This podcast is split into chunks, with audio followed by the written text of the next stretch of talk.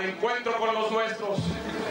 En esta contienda democrática, mi propósito es encabezar un gobierno que esté cerca de la gente. Quiero ser presidente de México para estar cerca de las colonias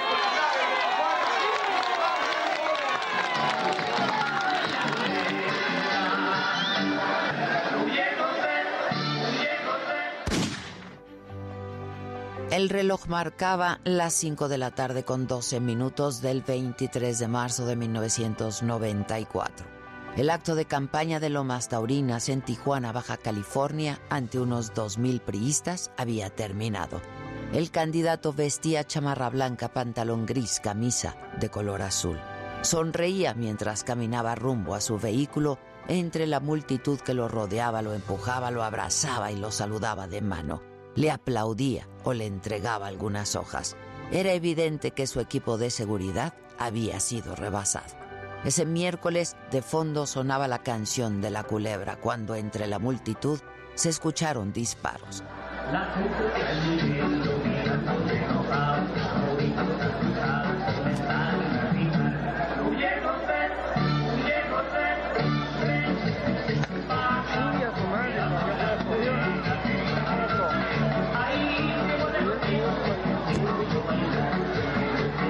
Las porras y los aplausos cambiaron por gritos de terror.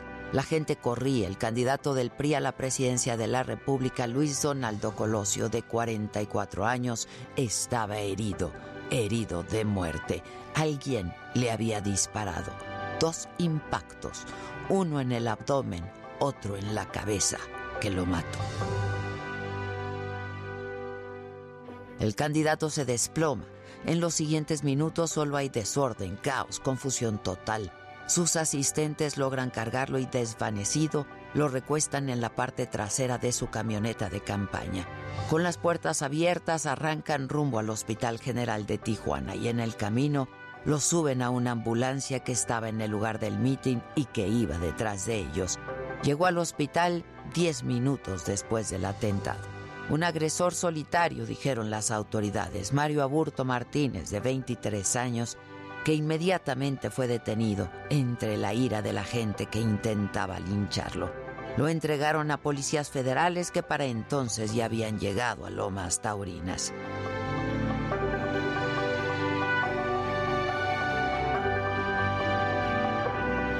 Diana Laura Riojas, esposa del candidato, llegó al hospital a las 5 de la tarde con 35 minutos, hora de Tijuana.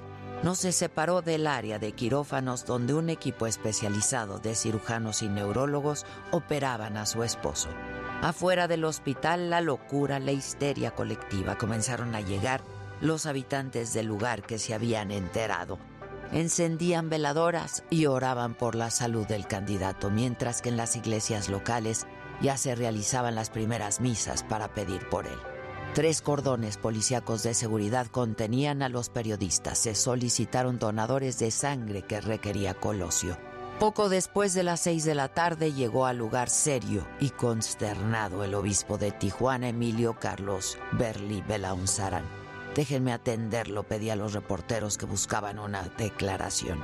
Afuera esperaba una ambulancia aérea de un hospital de San Diego por si era necesario trasladar al candidato para una mejor atención. Pero a las 8 de la noche salieron del hospital con una camilla vacía y se retiraron del lugar. Empezaron a correr los rumores que el candidato había muerto.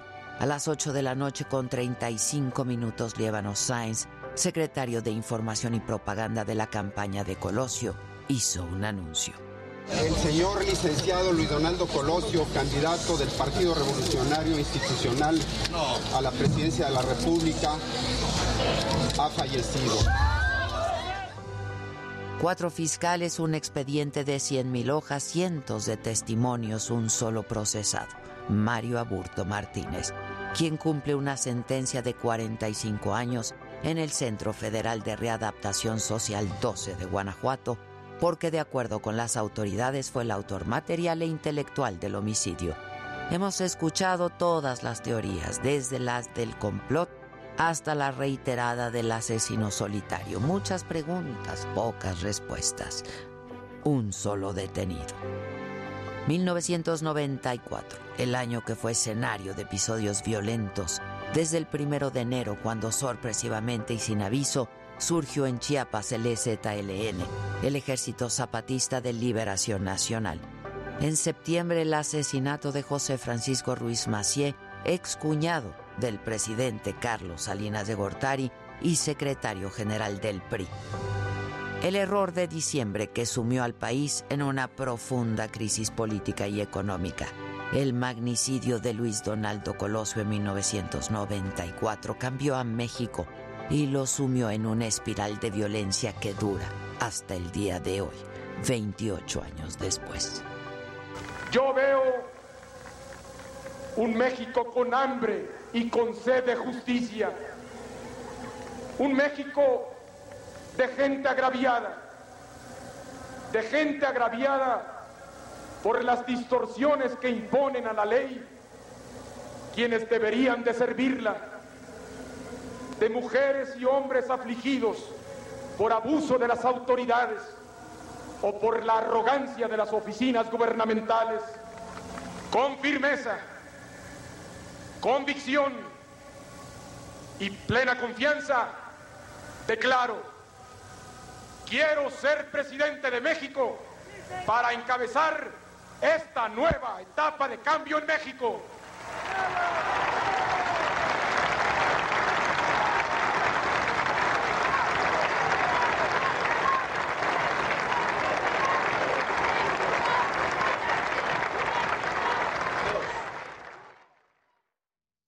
Esto es, me lo dijo Adela, yo soy Adela Micha y ya comenzamos.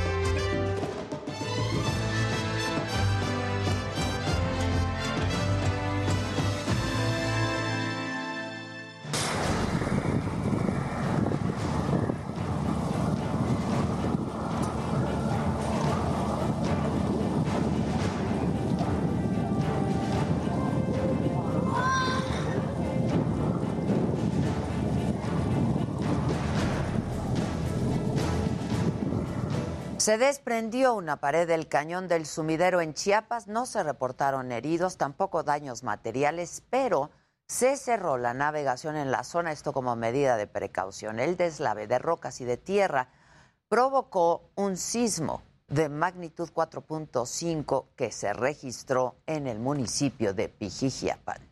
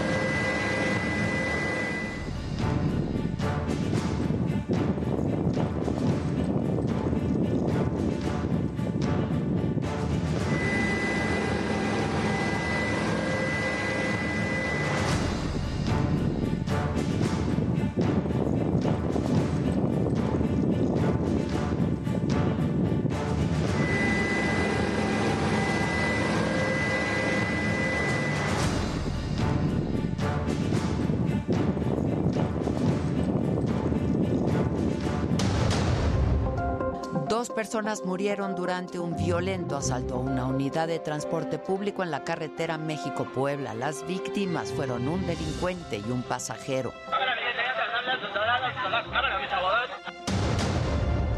Identifican a dos de los presuntos asesinos del periodista Armando Linares, entre ellos estaría el autor material del homicidio. He firmado los acuerdos específicos de ofrecimiento y entrega de recompensa con el fin de incentivar la colaboración de la ciudadanía para la localización y detención de los investigados por parte de las autoridades. El ministro Alfredo Gutiérrez Ortiz Mena propondrá la libertad inmediata de Alejandra Cuevas acusada de homicidio por omisión del hermano del fiscal general Alejandro Hertz Manero. Habrá más investigaciones contra funcionarios y proveedores que saquearon a Nuevo León, anuncia el gobernador Samuel García. Cuando decimos que Nuevo León es incorruptible, es por un lado que el nuevo gobierno no va a cometer ni un solo acto de corrupción. Polémica entre Nuevo León y San Luis Potosí por el agua. El gobernador potosino Ricardo Gallardo asegura que no va a permitir que se lleven el agua de su estado como lo pretende Samuel García. Nosotros no tenemos agua, imagínense. Y hoy se trabajó muy fuerte con los ejidatarios para que en Semana Santa tuviéramos las cascadas con agua y los parajes que cumplieran las expectativas del turismo. Día 28 de la guerra, el ejército de Rusia detiene a civiles que usaban un corredor humanitario para salir de la ciudad de Mariupol, en Ucrania. 100.000 más permanecen escondidos. Rusia usaría armas nucleares en caso de una amenaza existencial, dice el vocero de Putin. Hola, ¿qué tal? Muy buenos días. Los saludo con mucho gusto hoy que es miércoles, es 23 de marzo y estas son hoy las noticias. Otro asalto violento a una unidad de transporte público, esto en la carretera México-Puebla, pero esta vez los pasajeros enfrentaron a los ladrones para tratar de evitar el robo. Sin embargo, el saldo es de dos muertos, un detenido, un asaltante que se escapó. La información es de Raúl Rea.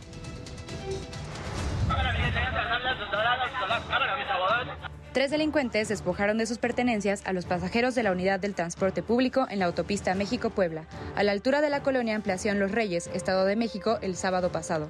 En el video grabado por la cámara de seguridad de la unidad, quedó registrado el momento en que uno de los asaltantes sacó un arma y cortó cartucho.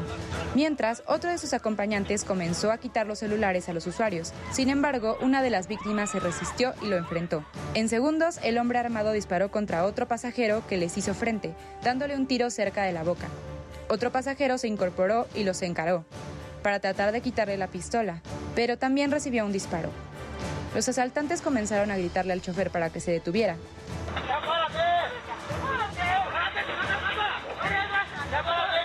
Como no les hizo caso, el primero de ellos saltó. Luego, los otros dos asaltantes. La Fiscalía de Justicia del Estado de México confirmó que uno de los ladrones murió por los golpes al arrojarse a la vía. Otro resultó lesionado y recibe atención médica en calidad de detenido y el tercero escapó. Mientras que dos de las víctimas fueron trasladadas a un hospital donde una de ellas falleció.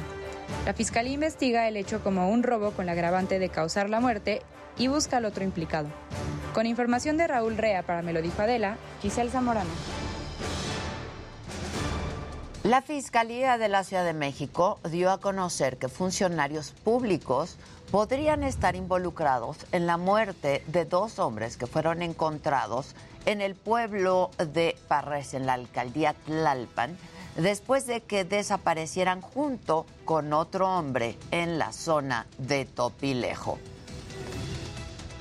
Es importante señalar que esta Fiscalía ha contemplado líneas de investigación que podrían apuntar a la posible participación tanto de servidores públicos como de personas civiles en los hechos.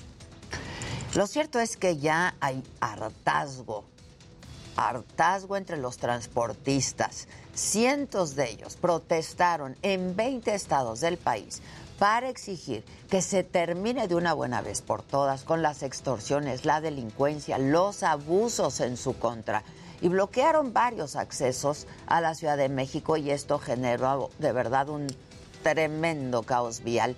Y el reporte es de mi compañero Israel Lorenza con camiones atravesados y bloqueando los principales accesos carreteros a la Ciudad de México, fue como integrantes de la Alianza Mexicana de Organizaciones de Transportistas AMOTAC pidieron mayor seguridad en las autopistas ante la delincuencia.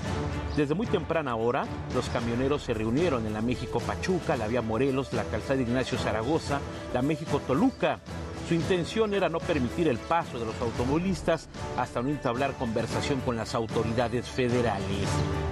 Su principal inconformidad es la poca seguridad en autopistas como la México-Puebla, la México-Querétaro. Además demandaron un alto a los abusos y extorsiones de la que según ellos son víctimas, así como la reducción de los costos de las autopistas. Es número uno la inseguridad en carreteras, dos la Secretaría de Hacienda y tres grúas y corralones, cuatro que es que estamos solicitando el reemplacamiento para los autobuses por año, por año modelo eh, en el pasaje y turismo. En la autopista México-Pachuca se atravesaron alrededor de 40 camiones. En la calzada Ignacio Zaragoza se estacionaron 12 camiones. Todos amenazaron con avanzar hacia el centro de la ciudad. Las protestas provocaron caos vial, pues los transportistas amagaron con realizar una movilización hacia la Ciudad de México. Las autoridades de la Secretaría de Seguridad Ciudadana montaron un operativo para impedir que siguieran avanzando y generar más tráfico. Ofrecen mesas de trabajo, pero realmente no se comprometen a nada. Eh, viajaremos a, bueno, nos trasladaremos al Zócalo Capitalino a pedirle al señor presidente, como dice la manta, eh, su apoyo. Solo dos camiones lograron llegar al Zócalo Capitalino. Ahí buscaron un diálogo con representantes federales.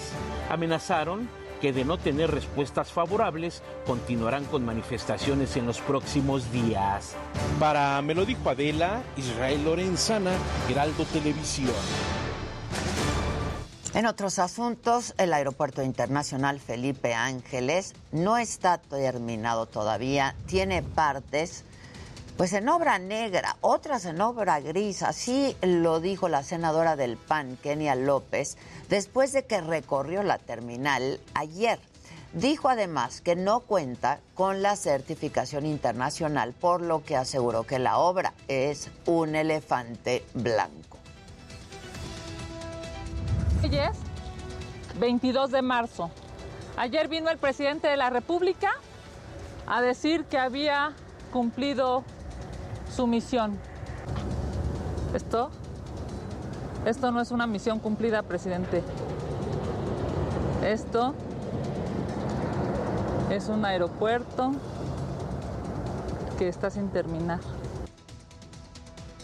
En otros temas, alumnos del Centro de Investigación y Docencia Económicas, el CIDE, protestaron afuera del CONACIT mientras su directora María Elena Álvarez Bulla encabezaba un evento público.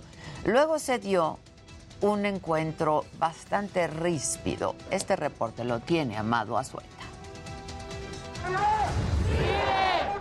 A cinco meses de iniciado el conflicto entre el CIDE y CONACIT, se alcanzó un inesperado diálogo, pero que concluyó muy rápido. ¡La ciencia no es tuya! ¡La ciencia no es tuya! Ojalá y, y respetaran la conferencia de prensa. Le voy a pedir a quienes está atendiendo, a los colegas del CIDE, que, que atiendan, que atiendan sus, sus demandas y que les pidan respeto a esta conferencia de prensa. La directora del CONACYT presentaba el ecosistema nacional informático del lago de Texcoco. Bueno, entonces les decía hoy, hoy se anunció en la conferencia mañanera. Voy a, a este es, es, una pena que estos eh, siete estudiantes que están acá afuera pues procedan de una manera tan antidemocrática, tan poco respetuosa. Un grupo de estudiantes se presentó en las instalaciones donde se llevaba a cabo la conferencia de prensa. La protesta fue para recordar que el viernes pasado se venció el plazo que el juez otorgó a CONACIT para entregar el acta de la designación de José Romero Tellaeche como director del CIDE. Luego de varios intentos de retomar la conferencia en medio de las protestas, se abrió la puerta al diálogo. Dejarlos que entren con mucho gusto y al final de este evento, con mucho gusto, yo personalmente puedo escuchar las demandas de estos siete estudiantes. Fue necesaria la intervención del Frente de Pueblos en Defensa de la Tierra para que los estudiantes guardaran silencio y se desarrollara el evento. Una vez terminada la conferencia, la directora del CONACIT aclaró que no está en sus manos resolver la exigencia de los alumnos. Depende ahora de la Dirección General del CIDE en la sesión en la que justamente se aprobó el que se diera curso a la protocolización del, acta, pues depende que esta se lleve a cabo. Eh, esto está en manos actualmente del director, director general del CIDE. Al final los estudiantes del CIDE se quedaron con su reclamo. Para me lo dijo Adela, Amado Azueta, Heraldo Televisión. En Michoacán identificaron a dos hombres que estarían implicados en el asesinato del periodista Armando Linares. La Fiscalía del Estado informó que uno de ellos sería el autor material del homicidio ocurrido el 15 de marzo en Zitácuaro. Además, no se descarta la participación de más personas en el asesinato del director del portal Monitor Michoacán. He firmado los acuerdos específicos de ofrecimiento y entrega de recompensa con el fin de incentivar la colaboración de la ciudadanía para la localización y detención de los investigados por parte de las autoridades de nombres Carlos Gerardo Sánchez Mendoza y Magdiel Urbina Chimal. El fiscal de Michoacán, Adrián López Solís, aseguró que van a buscar por todo el país a los demás sospechosos por el asesinato de Armando Linares e incluso dijo pedirán ayuda de la Interpol. Estamos solicitando de manera oficial la colaboración de las autoridades homólogas en el país para la difusión de la cédula y se hará lo propio ante la Dirección General de Asuntos Policiales Nacionales e Interpol la, para la emisión de la ficha roja con el fin de la búsqueda, localización y detención de estos sujetos.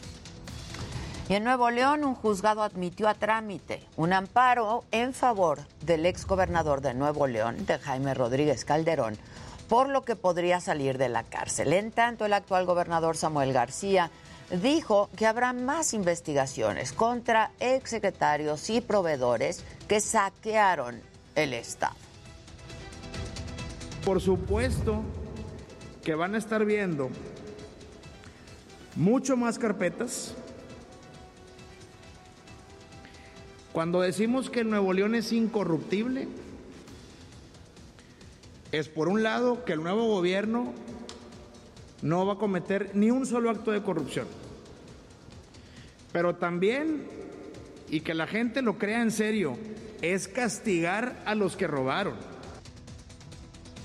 El gobernador de Nuevo León habló también sobre sequía, la sequía que atraviesa su estado, y culpó a las administraciones anteriores por no cuidar el agua y dijo que no es posible que estén secas las presas. Además, pidió que se disminuya su consumo, ya que lo recomendado por la Organización Mundial de la Salud es de 100 litros por día y en la actualidad se consumen más de 160 litros. Y quien también habló sobre este tema fue el gobernador de San Luis Potosí, Ricardo Gallardo. Aseguró que no va a permitir que se lleven agua de su estado, como lo pretende hacer el gobierno de Nuevo León mediante un proyecto llamado Monterrey 6. Dijo que no va a permitir un ecocidio. Nosotros no tenemos agua, imagínense. Y hoy se trabajó muy fuerte con los ejidatarios para que en Semana Santa tuviéramos las cascadas con agua y los parajes que cumplieran las expectativas del turismo. lo que ellos quieren hacer es un ecocidio y no lo, vamos, no lo van a lograr. Así yo vaya y me atraviese y me amarre a las máquinas y yo sé que muchos me van a seguir, no se van a llevar el agua de San Luis Potosí.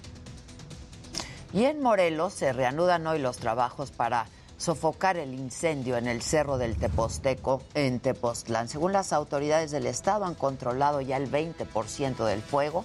Se suspendieron clases en las escuelas pues las más cercanas a la zona del incendio, hay un detenido por su presunta responsabilidad al prender una fogata. En contraste, en Estados Unidos, ahí se reportaron 20 tornados en Texas y en Oklahoma. Murió una persona, más de 25 personas resultaron heridas por estos fenómenos meteorológicos. Los daños materiales se estiman en varios millones de dólares. Vamos ahora a otros temas. Los 77 influencers que hicieron publicaciones en favor del Partido Verde, ¿se acuerdan? Durante las elecciones del año pasado. Bueno, ya fueron ellos sancionados económicamente. Las multas son individuales, pero el monto total es cerca de un millón de pesos. Las sanciones más altas fueron al actor Gabriel Soto con una multa de 133 mil pesos mientras que Bárbara del Regil, por ejemplo, tiene que pagar 86 mil pesos. Y ayer el ministro de la Suprema Corte de Justicia, Alfredo Gutiérrez Ortiz Mena, va a proponer conceder un amparo a Laura Morán y Alejandra Cuevas para cancelar los procesos iniciados en su contra por la muerte por omisión del hermano del fiscal general de Alejandro Gersmaner va a ordenar además la inmediata libertad de Alejandra Cuevas. Estos proyectos que se hicieron públicos ayer van a ser votados el próximo lunes. Y los hijos de Alejandra Cuevas publicaron un comunicado. En este comunicado informan que luego de conocer el proyecto de sentencia van a acudir a la Corte para reunirse con los ministros. Agradecieron también a Arturo Saldívar, ministro presidente de la Corte, y al ministro Ortiz Mena por dignificar la justicia y por darle la libertad a una mujer inocente. Y miren, alumnos de la primaria Cristóbal Colón siguen sin poder entrar a su escuela después de dos semanas de estudiar en la calle. Y aquí les pasamos esas imágenes. Este martes tomaron clases en el Museo de la Fotografía. Este reporte lo tiene Jessica Moguel. Niños de la escuela primaria Cristóbal Colón en la Ciudad de México se quedaron sin escuela. El dueño del espacio en el que estaba ya no quiso rentarlo. Eh, esa escuela era un espacio rentado por la Secretaría de Educación Pública que tiene problemas estructurales. El dueño del inmueble ya no quiere rentarlo para escuela. Eh, entonces, no solamente es el tema de arreglarlo, sino que además es un espacio rentado y el dueño ya no quiere que sea escuela. Se han manifestado y cerrado avenidas. En dos semanas nada ha funcionado, pero hoy decidieron mudarse al Museo Archivo de la Fotografía. Ahí se reunieron con la Dirección del Patrimonio Histórico de la Secretaría de Cultura de la Ciudad de México. Más bien es un tema de acompañamiento y atención provisional. Ellos están solicitando un espacio para poder albergar a las niñas y a los niños. Eh, vieron este espacio como un lugar apropiado. Estamos platicando con ellos precisamente para ver si este inmueble, que es el Museo Archivo de la Fotografía, puede contar con algunos requerimientos para acompañarlos provisionalmente en lo que se soluciona la situación con las autoridades educativas. Sin embargo, la Dirección del Patrimonio Histórico aseguró al Heraldo de México que personal educativo de la escuela y los padres de familia decidieron desalojar el museo y regresar a las calles mientras se soluciona el problema. Más bien este, estar pendientes de que se está atendiendo el problema, de que se está eh, teniendo una ruta de solución y de que estamos apoyando, por supuesto, el bienestar de nuestras niñas y niños en la Ciudad de México. Durante casi dos semanas, padres y madres de familia, incluso alumnos, han realizado bloqueos en el eje 1 Oriente, Anillo Circunvalación y Calle Corregidora con la intención de encontrar un nuevo inmueble para estudiar. El gobierno central estableció como una de las opciones el denominado Pilares de la Candelaria, comprar un terreno o expropiar el inmueble en el que se encuentra la escuela actualmente. Para me lo dijo Adela, Jessica Moguel, Heraldo Televisión. Bueno, y sobre este tema vamos justo con mi compañero Israel Lorenzana, porque maestros y niños volvieron a las calles a tomar clases. ¿Qué fue lo que pasó, Israel? ¿Cómo estás? Buenos días. Adela, muchísimas gracias. Un gusto saludarte esta mañana. Exactamente, circunvalación y corregidora aquí donde desde el pasado 14 de marzo los niños de la escuela primaria Cristóbal Colón han estado tomando clases Adela. Ya son seis días sin tomar en cuenta, por supuesto, sábado y domingo, seis días que los niños han instalado pues estos bancos, han traído estas mesas y han implementado estos salones aquí sobre la avenida Circunvalación, a un costado del mercado de la Merced. Toda esta zona de la está totalmente delimitada con cinta para evitar, por supuesto, que los automovilistas circulen.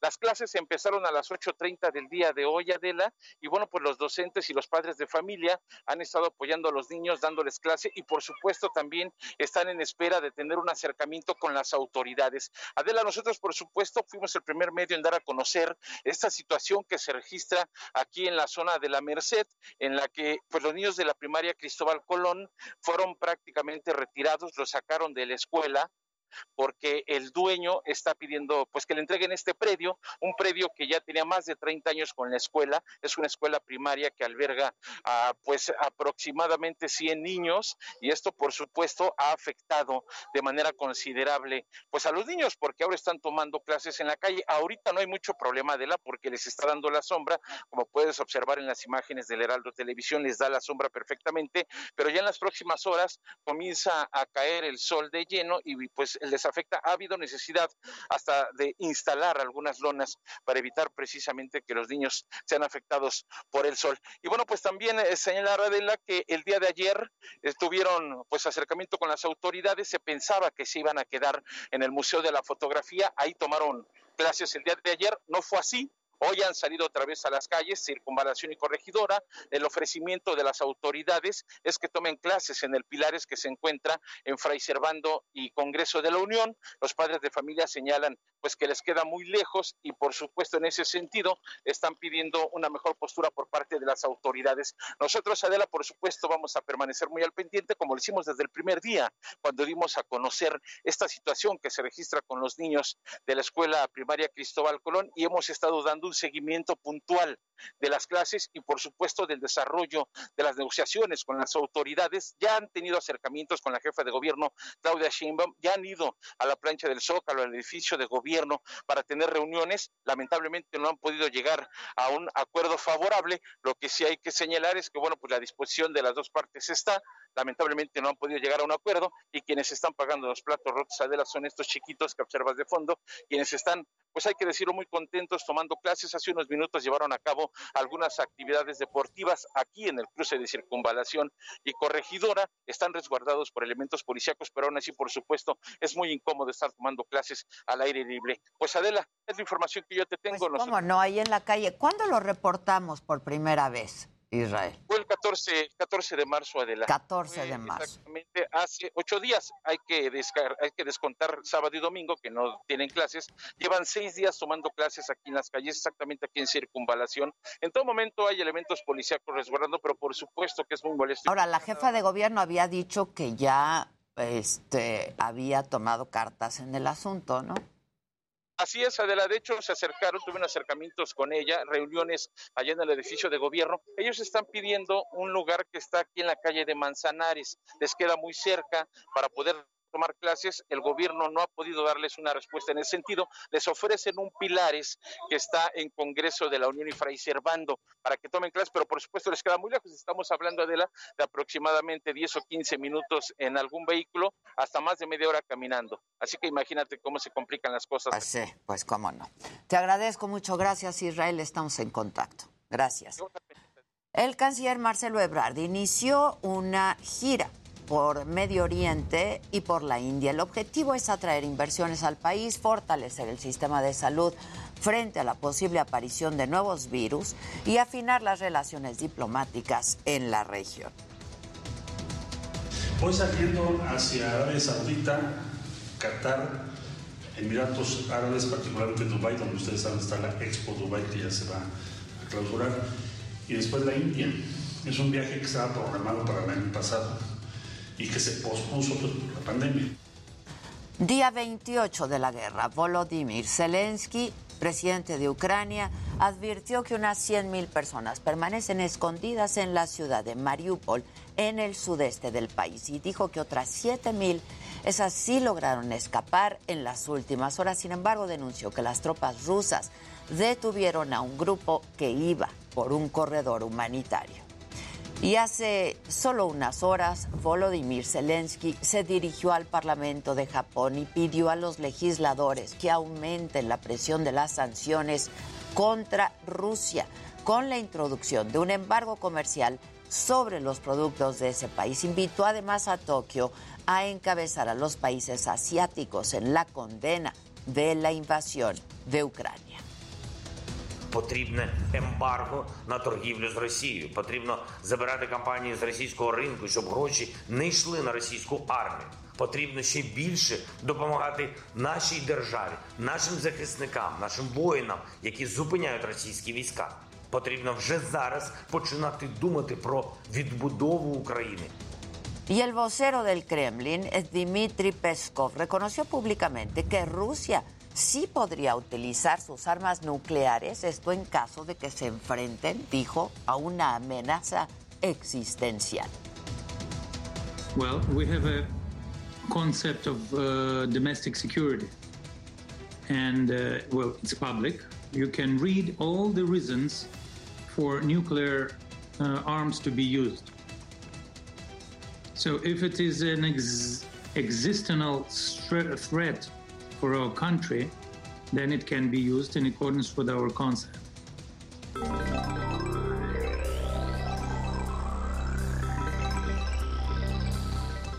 Muy buenos días y bueno, la tarde de ayer todos los servicios de Google y las plataformas que dependen de ellos sufrieron caídas en México. Aplicaciones como YouTube y Gmail estuvieron fuera de servicio, varios lloramos. Y bueno, el sistema de alerta sísmica mexicano SASMEC informó que trabaja en un proyecto para que la alerta sísmica suene en teléfonos sin conexión a internet, algo que ya se está implementando en Japón. Y bueno, algo que se esperaba pero que sigue doliendo. The Wall Street Journal demostró que conectarte a redes 5G hace que la batería de tu iPhone dure mucho menos en comparación con redes 4G. Perdóname, perdón. también estoy- Pues perdón. también yo estoy te- sufriendo. no yo es tengo el culpa. 4G. U- Únicamente soy el mensajero. yo tengo el Únicamente. 4G. Pero bueno, estimado Jimmy, ¿tú a qué entra entre piernas?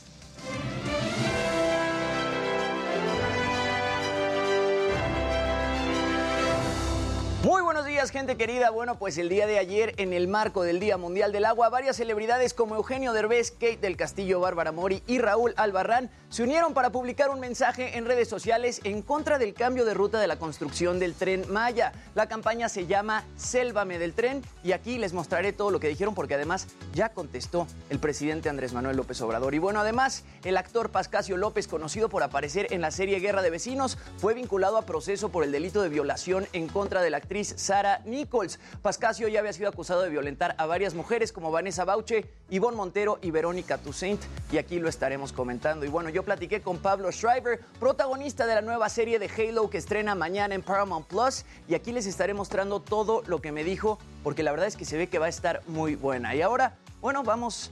¿Dónde estás, Casarín? Vamos ¿De con portero Casarín, el de dónde portero, anda? comprando chilaquiles. Vamos a ver qué tiene que decir Casarín. Pues mira, yo cumpliendo lo que prometí. La salsa verde. Ya sabían que iba a venir. Entonces ahí está la salsa verde, la salsa roja. Aquí está Paulina que nos está platicando qué hay. Eh, Ade, pues, ¿qué vas a, a pedir? ¿Ya tienes la comanda? Ahí están los chilaquiles. No, no me han dicho, mira. Chilaquiles de carne, de chicharrón, de frijol, de pollo, de queso. Para que veas nada más. Mira, Maca y yo vamos a, a compartir los de queso Ajá. sin crema nada más, por favor. Queso sin crema. Muy Ok. bien. Muchachos, la comanda, ¿eh? ¿Cómo? ¿No los quieres de queso? Quesito encima. Ah, por eso, por eso. Ya. com- Oye, pero no me dijiste que querías de chicharrón. Bueno, también los probamos. Está- También. ¿Quién más? ¿Quién más? Comanda. De chicharrón, por favor. Traiga surtido, pero ya aquí. Ok, que traiga Voy a surtido. aprovechar. A ver. Y rapidísimo, tú que me preguntabas cómo se hacían. Ok. este, esto del chilaquil relleno. Pues ya, si estamos en la de reportero, le hacemos completo. Órale. Y, y mira, ahí está la masa. La van haciendo. Se prepara el, el- pues la tortillita y luego ya la rellenan. Ok. Termina siendo hasta acá. ¿Y luego bien fritas o qué? Exacto, mira, ahí está. Ah, ahí está la freidora. Hijo. Harta, harta grasa. Harta grasa. Harta grasa, harta frijol, harto chicharrón y de todo. Para, hay que decirle al presidente, hoy habló de las bondades del maíz, de las bondades del frijol, de las bondades del chile. Vamos a mandarle unos al presidente. Mira, ahí van a hacer cómo se dobla, cómo se hace justamente un chilaquil. O sea, son como quecas, pues. Exacto. Ah. Pero, mira, sí termina en tamañito de chilaquil, chiquitito. A ver, quiero ver el chile. Tengo una pregunta. ¿Y en vez de fritas, las pueden hacer asadas? que si en vez de fritas las pueden hacer ahogadas. Pues sería una muy buena idea, ¿eh? Incluso tenemos torta de chilaquil relleno. Ahí está, mana, porque asados, entonces resulta que hasta son light. No, chilaquiles light, mana. Bueno, yo quiero de la salsa más, más picante, ¿eh? La salsa más picante es la roja de habanero, que está hecha base de habanero. Mi mero mole, comadre. Esos meros quiero yo. No, y está buenísima, la verdad es. Ya estás. Entonces no podemos compartir Maca y yo, ¿eh? Yo comparto contigo, mi Alex. Ya estás. Pues ya vente, chinga, chinga, chinga, chinga. Ya vas, órale. Sale Casarín. Y en chinga, chinga, chinga, chinga vamos a hacer una pausa y regresamos con los detalles de espectáculos, tecnología. Tendremos deportes con todo y chilaquil una vez que llegue. Y lo macabrón, por supuesto. No se vayan, volvemos.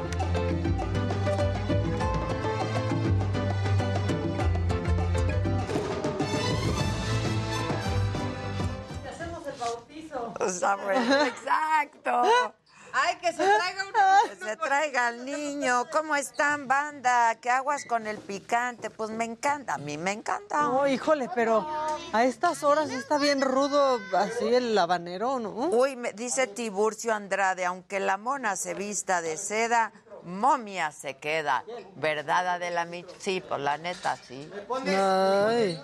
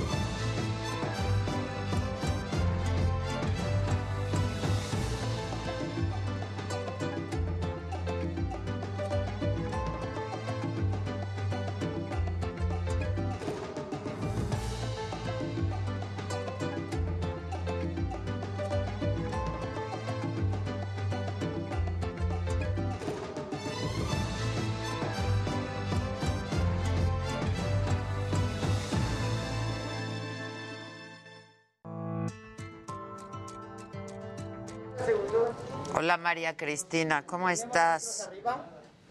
Buen día, estoy confundida. ¿Aquí están en vivo o en YouTube? Ando despistada. María Ruth, estamos en vivo como cada día, ¿cómo?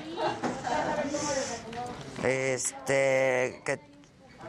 Ay, Claire de Lund, muchas gracias, mi Claire de Lund dice, Oli Oli, a la banda que todos quieren, pero solo Adela Micha tiene. Eso, Tilina. Adela, me operaron del corazón y aquí te estamos viendo, mi comadre y yo. Nos encanta verlos desde Chihuahua. Para aliviar el corazón. Lo esperamos. Heraldo Televisión, referente 21 a 22 horas. Javier Solórzano.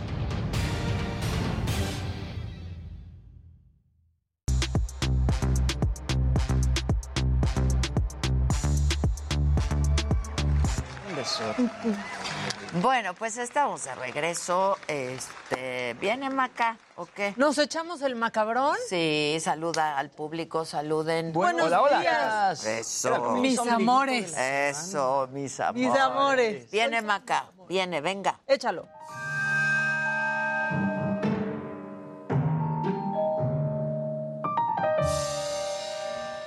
Miércoles, fue semana corta y como que ya se siente el fin de semana porque ¿qué es hoy, Jimmy? Ombliguito de la semana, señoras. Y este gatito lo pelusa. sabe. Con pelusa. Con pelusa, sí, ha estado con pelusa, ¿no? Con pelucita. Pelucita que huele a loción. Exacto, Porque claro. Peludito y pelucita huele a loción. Pelucita que huele a loción. Peluchoso. Y así, así estamos todos preparándonos para el fin.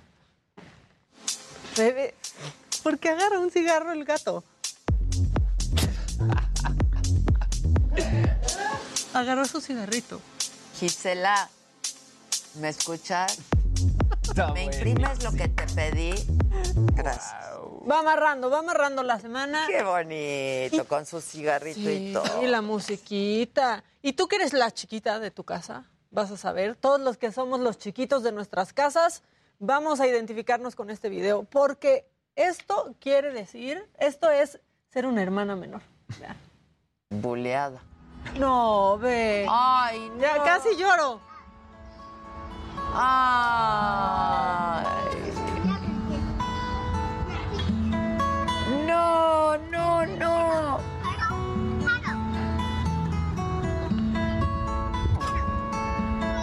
Ya, yo sí voy a llorar. Yo ¿eh? también. Yo sí voy a llorar. Ay, mis hermanos los amo, les mando muchos besos.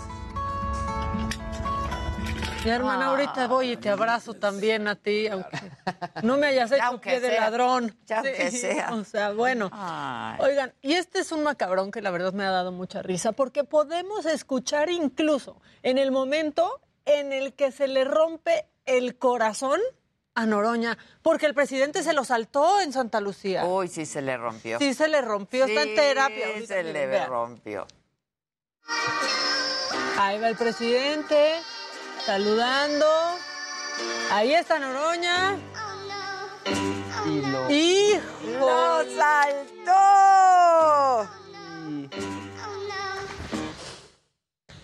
Eso sí arde. Tu compañero presidente no lo saludó. dejar de Compañero ciudadano presidente. Y aparte, ¿Sí lo vio? No, Sí lo claro. vio. No, fue nomás a ver así. quién estaba y se hizo la mano guanga el presidente, como de así.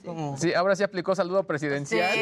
y, y vámonos. No, fue como un órale a la, ¿no? Así, Sí, exacto. órale clarita a la Exacto, exacto. Bueno, este, ¿creen que esta persona tiene el casco mal puesto? Es que la seguridad es muy importante cuando te subes a una moto.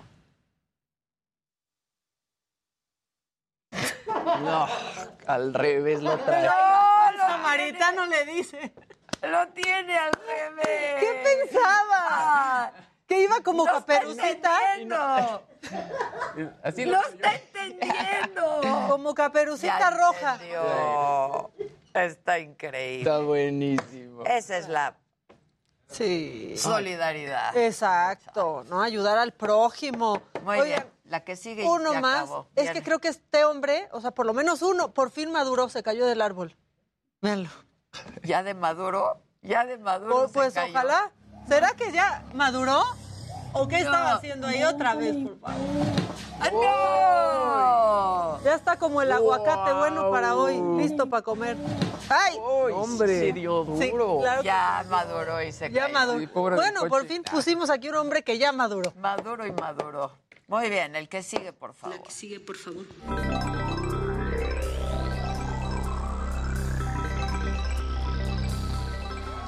Muy buenos días, es miércoles. ¡Bravo! Todo. Que se oiga fuerte. Son muy Ya es miércoles, ya. Es miércoles. ¿Qué pasó? Además, el viernes eh, no habrá clases para los pequeños. Uy, no, se trata de emocionar a la gente, pobres papás. O sea, ya el lunes no tuvieron clases el y el viernes, viernes. Último del mes. No sé. Ah, sabes, son es el- los últimos ¿Cómo le, llaman al- algo técnico, no? Exacto. Descarga técnica, algo así. me tocó eso a mí que Sí, exacto. A mí tampoco O me sea, tocó.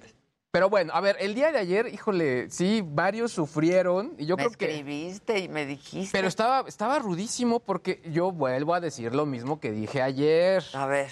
Que no siguen diciendo las causas reales de por qué están sucediendo las, Las cosas. Sí, se cayó Google y todos sus eh, hermanos, o sea, YouTube, Gmail, Meet, Drive, eh, Classroom, todas estas se volvieron trending topic ayer por la tarde, más o menos entre 4.30 y 6 pm. Eh, pero además hubo lentitud en los servicios de Telcel, Infinitum, Telmex, Easy, Total Play. También se cayó Spotify. La aplicación de Manamex dejó de funcionar todo en el mismo periodo de tiempo. Todo al mismo Un tiempo. apocalipsis tecnológico. ya, ya ni se reporta la de Banamex, que Todo, siempre, siempre está caída. sí, sí. Claro, o siempre sea, raro ahí. se reporta cuando Pero, pero, eh, a mí me, sí me- realmente dije, bueno, pues ¿qué está pasando? Porque además son em- empresas que no es que sean como hermanas o, o dependan de algo. Claro, de ¿no? pronto tienen algún- muchas veces el mismo proveedor de algún servicio para hacer el backup de datos o algo por el estilo, pero ahora no se ha reportado nada. Sí dijo la gente de Google que únicamente el fallo fue en México y también en América Central. Pero lo que también sí es muy importante es que los servicios que estén o las aplicaciones que estén utilizando servicios de Google, por ejemplo los mapas, dejaron también de funcionar. O sea, fue una serie de, eh, de, digamos, de caída en cadena. Imagínense fichas de dominó. Así se Así cayó. sucedió ayer por la Uno tarde. tras otro, tras otro. Pero bueno, oiga, una buena noticia y es que la gente de SASMEX, que son los que trabajan la parte de la alerta sísmica, quiere implementar un sistema que ya está en Japón. ¿En qué consiste? Utilizar las antenas celulares y obviamente la, infraestructura de los proveedores de telecomunicaciones para poder mandar mensajes de texto en tiempo real con la alerta sísmica. ¿Qué es lo que sería el punto benéfico de esto? Llegaría el mensaje de texto, no se necesita internet y gente que obviamente esté en un punto, no sé, eh, incomunicada o que no tenga wifi, podría recibir la, la alerta. Dicen que sí se puede, que efectivamente podría incluso lograrse a mediano plazo, pero que pues obviamente que se tienen que poner de acuerdo entre todos, ¿no? Claro. O sea, ojalá que, bueno, ya que se, ojalá que se vieron ahí en el... Que ayer se pusieron todos de acuerdo, ¿no? Exacto, pues que se pongan de acuerdo para esto, ¿no? Pero creo que valdría, valdría la pena. Y bueno, voy a adelantar esta nota, pero es que está de pelos, es cortita y está de pelos. Y es que viene el lanzamiento de la próxima película de Sonic 2, Sonic the Hedgehog, que basada en el videojuego, y la gente de Microsoft lanzaron unos controles que están de peluche. A ver si los vemos en pantalla. Ahí los vemos. Son tal cual. Le hubieran encantado Eugenio Derbez. ¡Claro! Están padrísimos. La mala noticia, no los van a vender. La buena noticia es que se van a regalar a través de una promoción que termina el próximo 30 de abril. Obviamente todo con ese tema de la película. La película me parece que arranca el 6 o 7 de abril. Pero bueno, yo los vi y dije, seguramente tienen Se tanta estrena demanda. el 3 de abril. Ah, bueno, pues ahí 3 está. de abril. Los van a, seguramente los van a vender. Con Luisito Imagínate lo Comunica. que enfrentamos. Luisito que- hace la voz, La voz de. Exacto. Que te Está suda padrísimo. Eso sí, Suda la mano jugando. Pero está bien, pues, porque ahí todo, todo absorbe. Estos sí están de pelo. la verdad. Están de pelo, están bien padres. Sí, está fregoncito. El que sigue, por favor. Venga. Venga.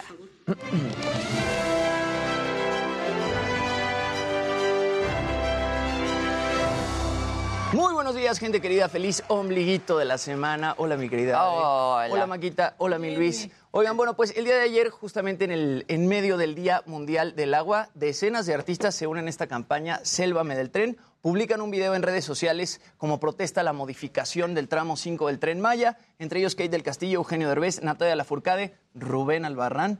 Este, y bueno, Justamente hace un mes se anuncia la modificación de este tramo que va de Tulum a Cancún. Y bueno, no lo consultaron antes con la gente, ni tampoco hicieron estudios de impacto, así que todos estos artistas publican este Arturo, mensaje Arturo en redes Islas, que sociales. siempre Arturo Islas. está metidísimo en Bárbara esos temas, Mori, ¿no? sí. Porque hoy el presidente dijo, ¿y de cuándo a cuándo? Y, ¿no? él- ¿Cuándo se manifestaron por el aeropuerto acá? de Texcoco? O sea, entonces, digo, es gente que varios de ellos, pendiente. yo sé que están muy involucrados con estos temas, ¿no? Los demás no sé, pero varios de ellos sí. Vamos a ver lo que dijeron. El tren Maya está destruyendo la selva, nuestro patrimonio natural. Ya se han talado cientos, miles de árboles y podrían ser millones más. Se están contaminando los ríos subterráneos y cenotes. Y cabe mencionar que en esa zona está el sistema de ríos subterráneos más largos de todo el planeta Tierra. y se estima que se desarrollaron a lo largo de dos millones de años. No podemos destruirlos. Sería imposible recuperarlos. Le estamos quitando su casa a miles de especies nativas. Estamos quitándonos nuestra propia casa. No somos sus adversarios, somos mexicanos y queremos la vida para todos nosotros. No necesitamos un tren que no tenga evaluaciones ambientales, que no cumpla la ley. Mishkan Anton tu tren maya, tu me mishtan utzolotong mishpa. Sí necesitamos de nuestras selvas, sí necesitamos de nuestros ríos, de nuestros cenotes, del agua, de la vida. Presidente, no hay prisa. El tramo 5 pasará sobre ríos subterráneos, cuevas y cenotes, un ecosistema único y el más extenso en el mundo. Necesitamos proteger nuestro patrimonio nacional. Lo invitamos a que venga a recorrer la zona y que escuchemos a los expertos. No necesitamos un tren, necesitamos conservar nuestro territorio. Y queremos frenar el daño a la península. Si no es hoy, ¿cuándo lo vamos a hacer? La Riviera Maya nos los está pidiendo a gritos. Todos juntos por México. Salvemos la selva, salvemos el agua. Sí, no me gusta. Bueno, pues hay todo este grupo de artistas hablando sobre el Tren Maya. Lo que dice... Traes la respuesta del presidente. Sí, y lo que dice Rubén Albarrán, creo que por ahí va, no somos sus adversarios, somos mexicanos y queremos vida para todos. Sí, ¿no? claro. Ahí está el mensaje. Vamos a ver cómo fue que contestó López Obrador. Ahora es el tren Maya. Convencen o contratan a artistas, a pseudoambientalistas, supuestamente preocupados por eh, la defensa del medio ambiente y empiezan una campaña contra del tren Maya. Primero, estamos sembrando como nunca árboles en toda la ruta del tren Maya. 200 mil hectáreas de árboles. Bueno, ahí la respuesta del presidente. Y en mejores temas, el día de mañana estrena en Paramount Plus la serie de Halo de este icónico videojuego que bueno, estrenó para Xbox hace 21 años. Eh, cuenta con la producción ejecutiva de Steven Spielberg y yo platiqué con Pablo Schreiber, quien bueno, él hace a Master Chief en esta serie y además con Kiki Wolfkill, que ella es productora ejecutiva de 343 Industries y desarrolladora del videojuego. Vamos a ver qué fue lo que me contaron.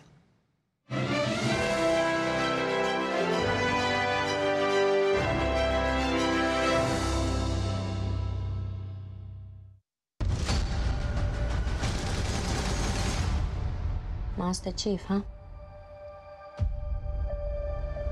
Bueno, pues yo estoy con Pablo Schreiber, quien es Master Chief en la serie de Halo. Pablo, how's it going? Good. How you doing, Jimmy? I'm doing good. Welcome to Mexico. Pablo, tell me a little bit about Master Chief. Um, the first Halo video game came out 20 years ago. It's a long time. So, did you dive into the reading and uh, playing the video game so you were able to find out who Master Chief is? Yeah, I mean, obviously, one of the first things I wanted to do was immerse myself in in what has been established so far. It's more about creating an experience that you haven't had. And the difference of experience is, again, as I said, not playing as him, but watching him, right? And so what you're learning is who he is as a human being. Okay. Rather than as a hero or as a symbol, right? Uh, the chief is, for so many, a symbol of heroism, of bravery, of courage in extraordinary circumstances. Uh, and this show is an opportunity to crack the shell of that uh, symbol and learn how that uh, symbol interacts with the human being. Master Chief recovered something. Sacred ring. Halo. How difficult was it to make the story like surrounding Master Chief and not inside that armor, right? Yeah. I mean, I think it's such a unique form of storytelling in games, especially in a first-person game, uh, because you're you're inhabiting the character, which means you're also imbuing a lot of yourself in that character. And so the narrative structure is very different. You you get a lot of story by the characters around you as opposed to the central character.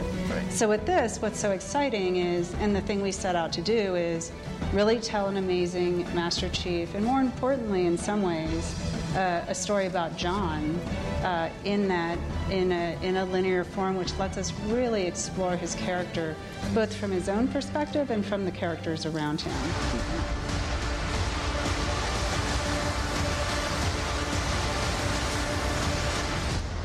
Find the Halo. Win the war.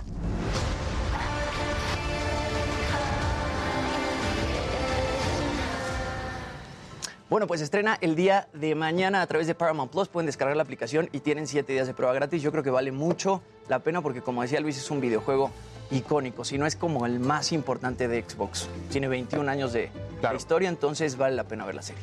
Pues sí. Bueno, vamos a hacer rapidísimo una pausa. Regresamos con mucho más esta mañana. Aquí lo dijo Adela, no se vayan. Hoy es miércoles también de Javiderma.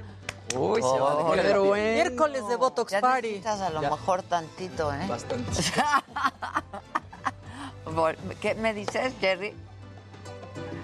Pieles grasosas va a tratar el tema. Ese padecimiento que es muy común. Muy común. A mí me Muy pasa. común. Volvemos luego de una pausa, no se vayan.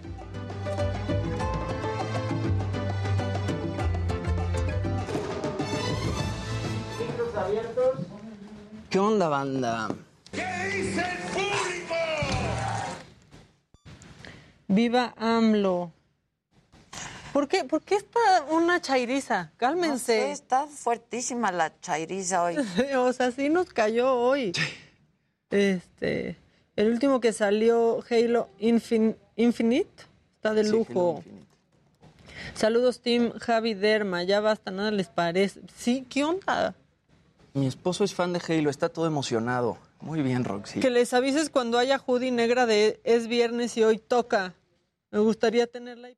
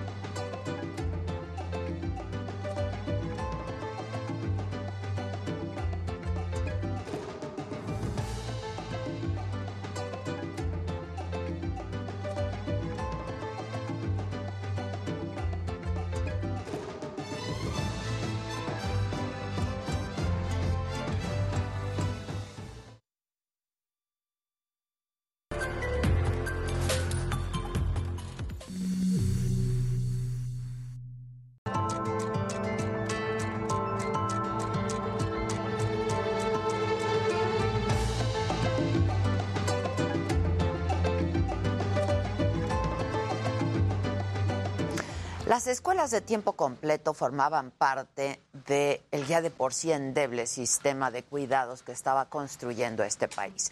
Y este programa beneficiaba a 3.6 millones de niñas y de niños. Sin embargo, desapareció.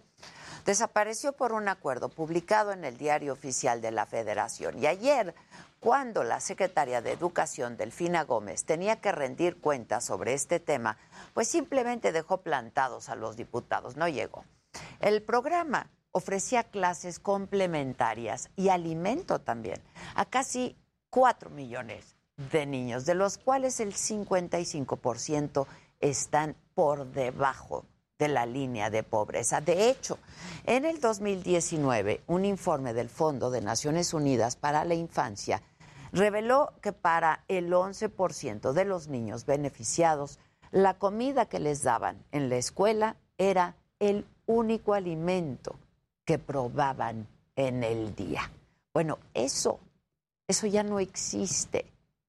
Lo borraron, quedó eliminado. Cuando se publicó el acuerdo con el que la CEP desapareció este programa, así se justificó su titular, Delfina Gómez.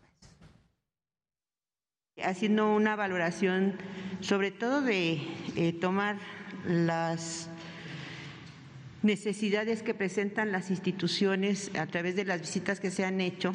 Realmente todavía faltan muchas escuelas para poder eh, mejorar las instalaciones eh, básicas, que es agua, que son cuestiones de aulas, eh, que son sanitarios que eso era algo que se pedía y se reclamaba y era un reclamo justo de tenerlo bien en el momento de regreso a clases. Bueno, pues así como lo escuchamos, se optó por priorizar las condiciones de mejoramiento de infraestructura de las escuelas, esto a costa de un programa que paradójicamente, como lo dice el presidente, pone primero, o ponía primero, a los más pobres. Por su parte, el presidente dijo esto sobre la desaparición del programa de escuelas de tiempo completo. Ese programa, como otros, se manejaban con mucha intermediación, no eh, llegaban a todos, no llegaban a las comunidades más pobres.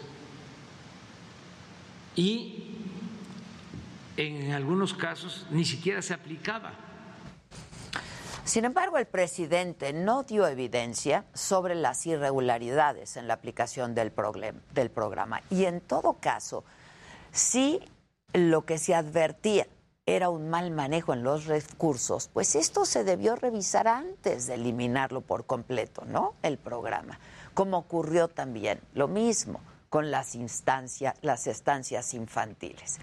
Lo cierto es que los niños no son las únicas víctimas de la desaparición de estas escuelas de tiempo completo, porque también lo son las madres o padres de familia quienes ahora tienen que modificar sus propios horarios, quizá hasta tener que renunciar a un empleo, pues para invertir más tiempo en el trabajo de cuidados a sus hijos. Y es que quitar programas como este hace que las madres tengan menor margen de acción y abona la idea de que solamente las mujeres deben encargarse de la crianza y el cuidado de los hijos.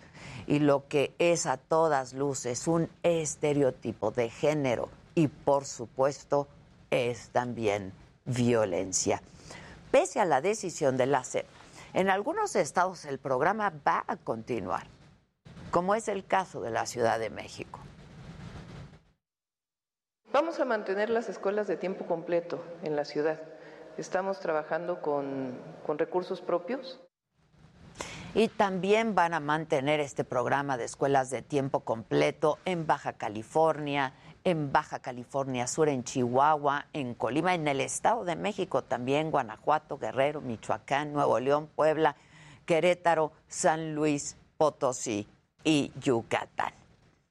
Ayer, ayer se esperaba que la secretaria Delfina Gómez se reuniera con los diputados para explicar en realidad cuáles fueron estos motivos, sus motivos de la desaparición del programa, pero pidió que le dieran más tiempo pero no hay nueva fecha para que se comparezca y comparezca ella en San Lázaro.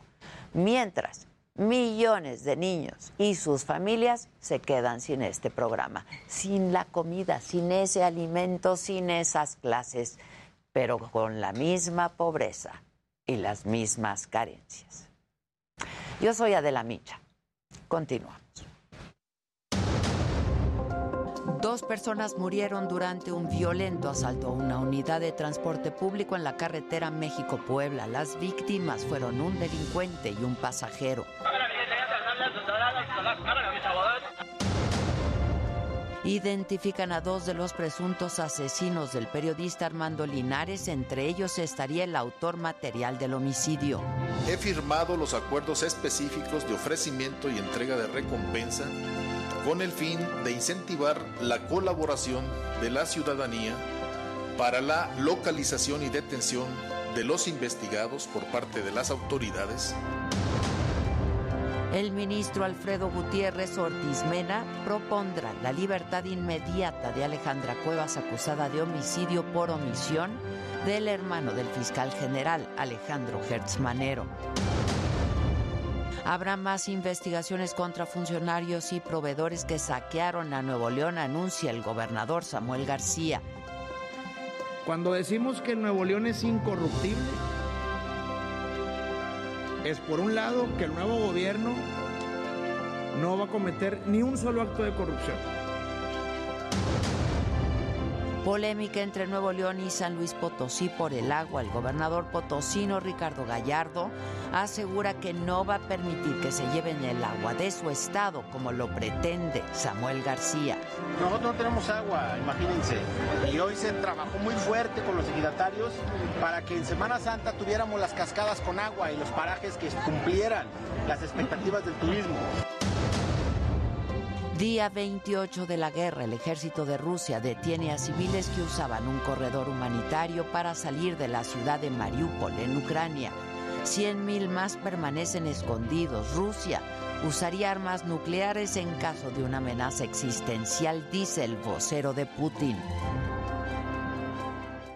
Bueno, y justo como informé más temprano, un ratito antes, ante el intento del gobierno de Nuevo León de llevar agua de la Huasteca Potosina a la zona metropolitana de Monterrey por la grave sequía que hay, el gobernador de San Luis Potosí, Ricardo Gallardo, y aquí pasamos su declaración, dijo que no lo va a permitir que se lleven agua de su estado. Y lo tengo en la línea telefónica o es por Zoom.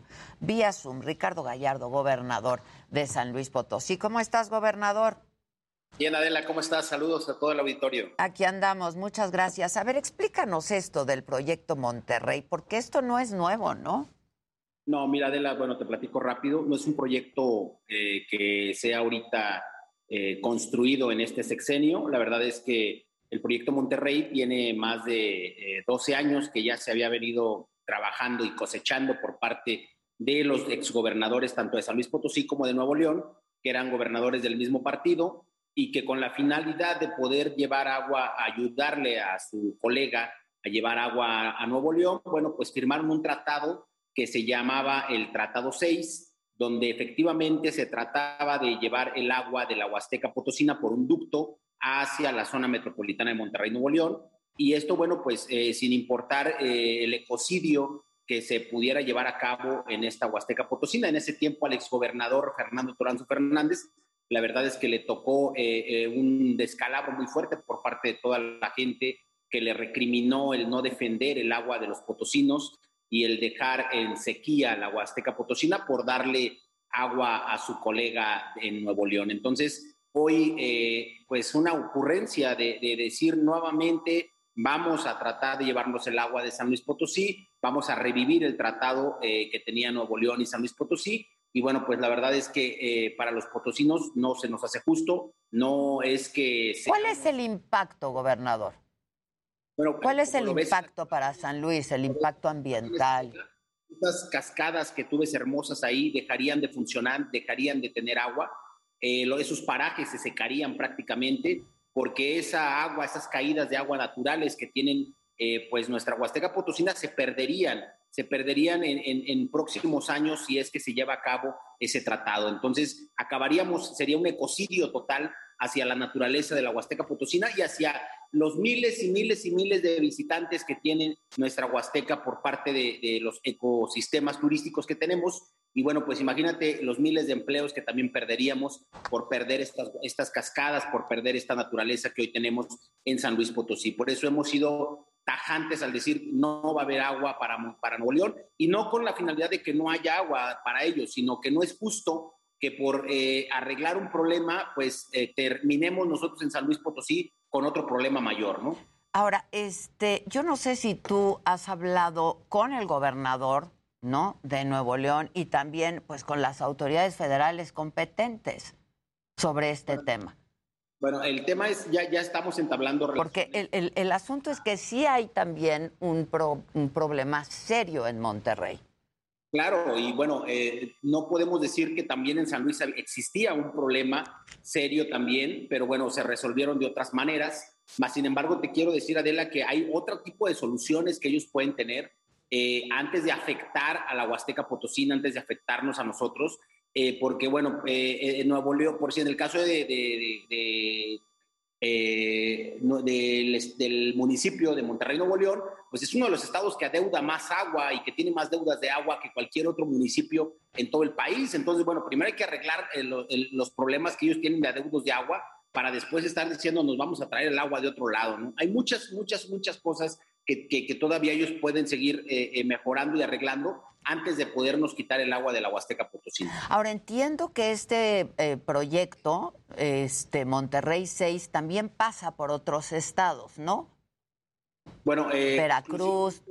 Exclusivamente por parte de Veracruz, pero bueno, el 80% de la afectaría a San Luis Potosí. Ese es el tema, o sea, realmente es, es, el problema es con San Luis Potosí y yo la verdad no estamos en condiciones en San Luis Potosí de generar un ecocidio en la Huasteca Potosina. Eh, tú, que más, que más que otra persona, conoces la Huasteca Potosina, sabes de lo que te estoy hablando. La gente de, la región eh, está dispuesta a todo por defender su agua. Y bueno, pues la verdad es que es acabar con, con, la naturaleza prácticamente, eh, acabar con un sistema único en, en, en México que tenemos y bueno, pues yo creo que eso no, no, no se permitiría ni en San Luis Potosí ni en ninguna otra parte. Es como decir, se le acabó el agua a Cancún y vamos a dejar a todo Tulum y a toda la Riviera Maya sin agua y no la vamos a llevar a Cancún. O sea, es, e, es algo parecido. Y, y, yo creo que eso no, no pasaría en ninguna parte del país, mucho menos pues en San Luis Potosí. Ahora, ¿ya hablaste con el gobernador de Nuevo León o no?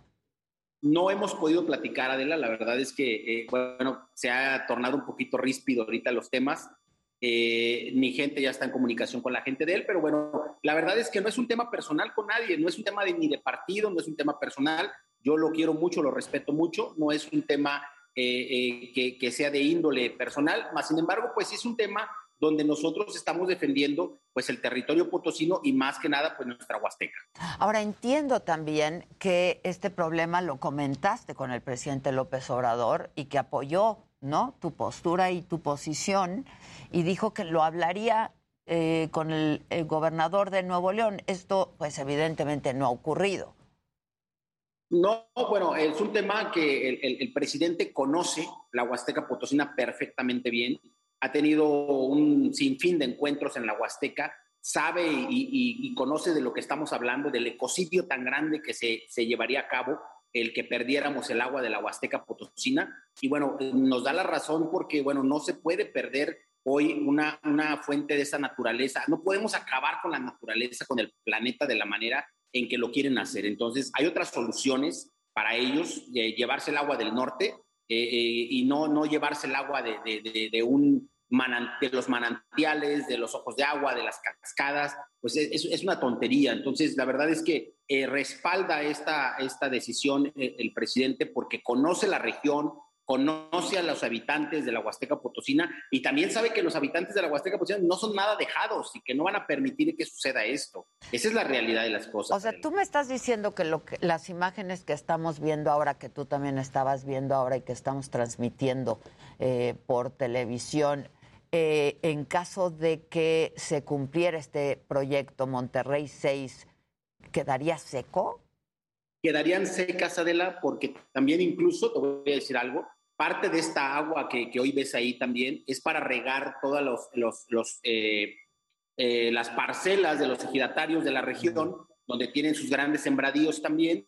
Y bueno, incluso hay, un, hay una época del año eh, donde dura un mes sin caer agua de las cascadas.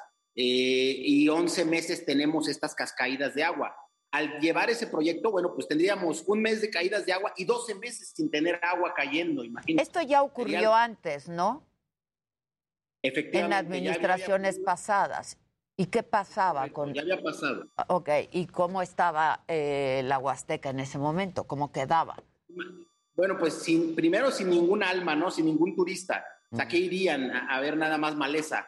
Y, acabó con muchas familias. Hoy lo que a nosotros nos, nos incumbe precisamente pues es el mantenimiento de todas esas familias que habitan, porque a ver, no es una cosa menor, Adola, estamos hablando de 200 mil familias que viven en la Huasteca Potosina, no, no estamos hablando de 20, ni 30, ni 40 familias, son 200 mil familias las que viven de este turismo, las que viven del agua, las que necesitan el agua para regar y, y obviamente pues las que se mantienen del turismo local. Entonces, no, no es una cosa menor lo que se pretende hacer. Y bueno, como tú lo ves en las imágenes, no es una cosa que, que, que, sea poca cosa, sino más bien debemos de seguir conservando nuestras cascadas, nuestros ríos, y no podemos dejar que se pierda esa, esa parte tan bonita que tiene San Luis Potosí. Al menos yo te lo digo, no es un tema personal con nadie, ni con ningún partido. Ahora, ¿qué, déjame volverte a hacer la pregunta y sería la última. ¿Qué te han dicho las autoridades competentes federales sobre el tema? Están haciendo un estudio, Adela, para saber eh, si se puede o no se puede, eh, que están haciendo un estudio para ver si de otras partes eh, pudieran llevar el agua a Nuevo León, pero no hay nada de cierto donde la autoridad federal ya haya determinado decir no la llevamos o no no la llevamos, no existe nada. Ya. ¿Y los ambientalistas, Ricardo, te, te respaldan? ¿Hay ambientalistas que te respaldan, activistas? Bueno, hay todos los ambientalistas, obviamente, y no nada más de San Luis, sino de todo el país, Adela, y tres millones de potosinos que, que no queremos que suceda esto.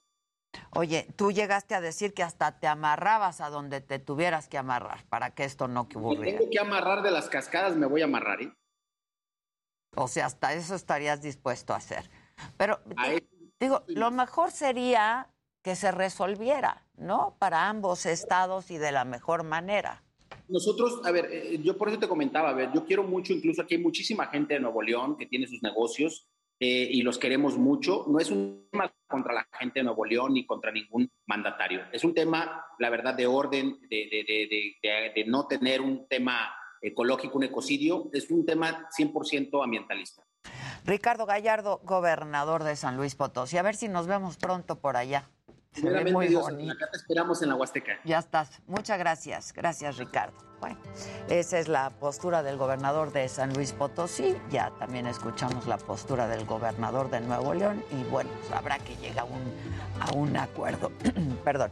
Vamos a hacer una pausa y regresamos con Javi Derma aquí en el estudio y vamos a hablar, bueno, él nos va a hablar de la piel grasosa. Volvemos luego de una pausa, no se vayan. Me...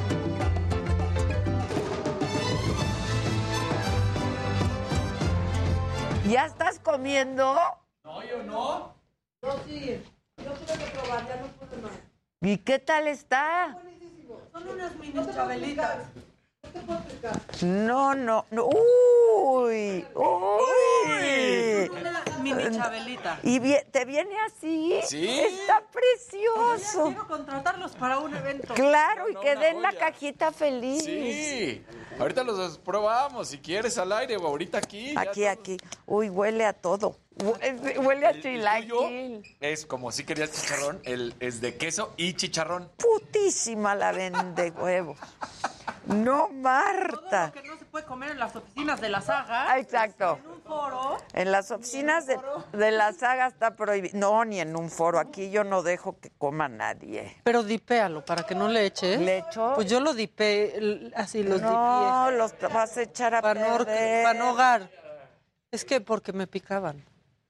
Sí. Lo vas a echar a perder. Tú dale así una mordidita. Todo, La ¿no? Claro. Bueno, permítanme que yo lo dipié porque me gusta solito. No, Maca. Una quesadillita, mini. No, Maca, no, Maca. Sí. ¿Se come con cuchara? ¡Ay, sí vienen los chilaquilitos! Cada quien su chilaquil.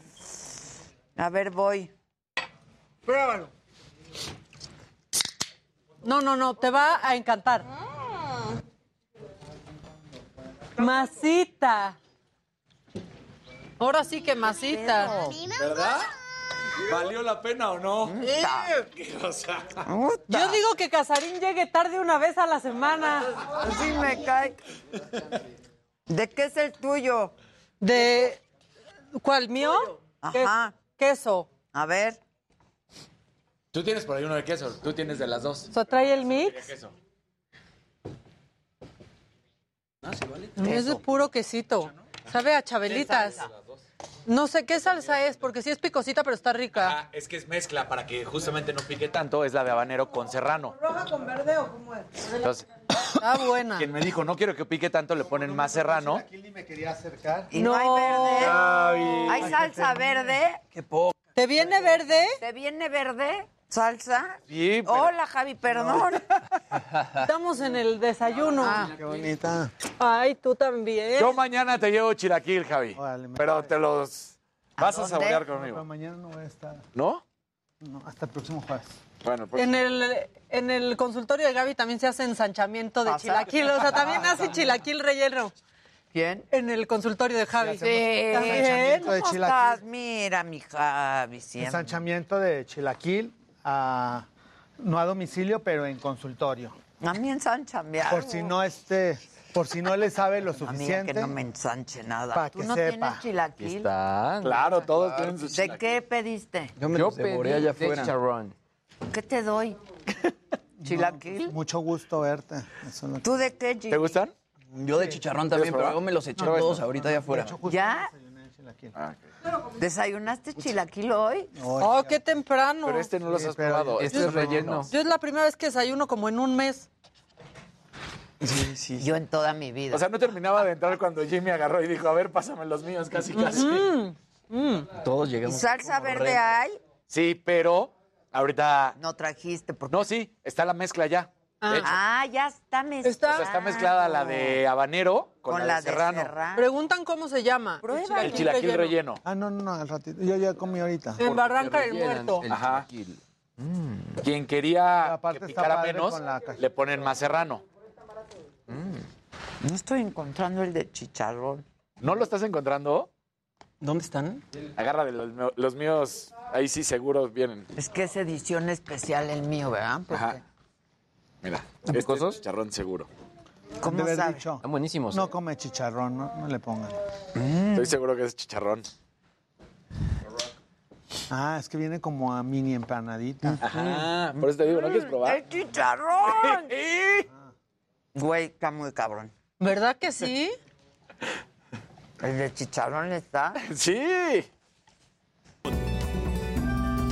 Somos millones de historias. Historias. Somos mucho más que un periódico.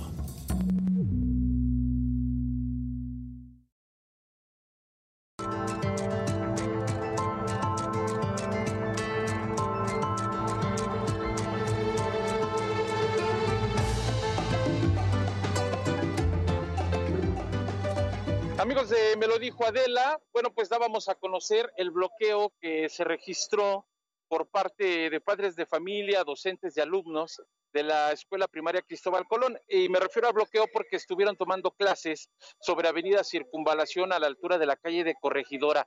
Hay buenas noticias, el gobierno capitalino los ha citado para una reunión el día de mañana a las 4 de la tarde. Pero vamos a platicar rápidamente con una de las eh, mamás de los niños de esta escuela. Señora, ¿cuál es su nombre? Marisol Márquez. Señora Marisol, eh, ¿qué les dijeron las autoridades? Ya se retiraron, vimos que ya quitaron pues prácticamente las mesas, las- los banquitos con los que estaban tomando clase los niños. ¿Qué les dijeron las autoridades? No, no nos han dicho nada y no hemos llegado a un acuerdo. Hasta mañana que tenemos una reunión a las 4 de la tarde. para ver qué propuestas nos tienen. Eso es todo. Apenas van a checar las propuestas. Sí. Sí, porque nomás nos traen vuelta y vuelta y no nos soluciona nada. Muy bien. Señora, ¿cuál es su nombre? Mi nombre es Concepción Mondragón García. Señora Concepción, ya era, por supuesto, o es molesto que los niños estén tomando clases, ya el sol está pegando de lleno. También este fue un factor para que tomaran la decisión de acordar mañana con las autoridades alguna situación. Este, sí, mañana nos reunieron para tomar este una decisión, pero yo le quiero dar este un mensaje a la doctora Sheima. Es es madre, es madre de familia. Yo me imagino que ella tiene a sus hijos en la escuela. Igual, nosotros somos madre de familia y yo soy madre soltera. Lo único que le quiero decir que nos apoye, que vea el sufrimiento de cada, de cada madre soltera que tenía ahí a sus hijos. Los tenemos ahí porque tenemos unas excelentes maestras. Aquí traigo prueba de que mi hijo ha recibido una buena educación. Mi hijo ahorita su promedio es de 9.7. No hemos tomado muchas clases aquí. Entonces, el promedio de mi hijo, mi hijo tiene pura calificación 9, 10, 10, 10. Esos son los cursos que ha tomado mi hijo clases en la Cristóbal Colón. Su maestra de mi hijo se llama Teresa. ¿Usted a qué se dedica, señora? Yo trabajo este, aquí en puestos. Y de hecho, ¿le servía porque le cuidaban a su hijo? Claro que sí, me cuidaban a mi hijo. Mi hijo se salía solo de la escuela y llegaba. Yo no tengo puesto, yo trabajo en un puesto que, bueno, aquí me dan trabajo y él solito llegaba al puesto. Yo lo traía, pero él solito salía del de la escuela, a, llegaba al puesto. Yo nada más quiero que Sheima nos entienda que somos madres solteras y que le estamos pidiendo un espacio chiquito, no le estamos pidiendo una escuela grandísima, no, le estamos pidiendo un espacio chiquito aquí en la Ciudad de México, no le estamos pidiendo otra cosa. Muy bien, señora. Muchísimas gracias. Otra vez su nombre.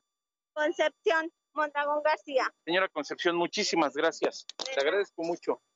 Pues amigos de Me lo dijo Adela, finalmente se retiran de aquí de Circunvalación y Corregidora donde el día de hoy se cumplían seis días de estar tomando clases prácticamente al aire libre. La circulación ya totalmente aceptable. Esto para nuestros amigos que salen de casa y pretenden utilizar esta importante vía desde Avenida del Trabajo y con dirección hacia la zona de Fray Servando. Pues nosotros, por supuesto. Oye, Israel, pero entonces hay reunión cuatro de la tarde. Al estudio. Muy buenos días para todos. Perdón, perdón, Israel, nada más rapidísimo. Hay reunión entonces cuatro de la tarde. Así es, Adela, será a las 4 de la tarde, se van a reunir en el edificio de gobierno, esto lo pactaron apenas hace unos minutos con las autoridades, por ello es que decidieron retirar ya a los niños, el sol ya está dando a todo a plomo, Adela, y bueno, pues no había ni siquiera alguna lona para taparlos, esto también fue un factor para que ellos tomaran esta determinación, Adela. Muy bien, muchas gracias, estaremos atentos, Israel, gracias. Muchas Hasta gracias. luego.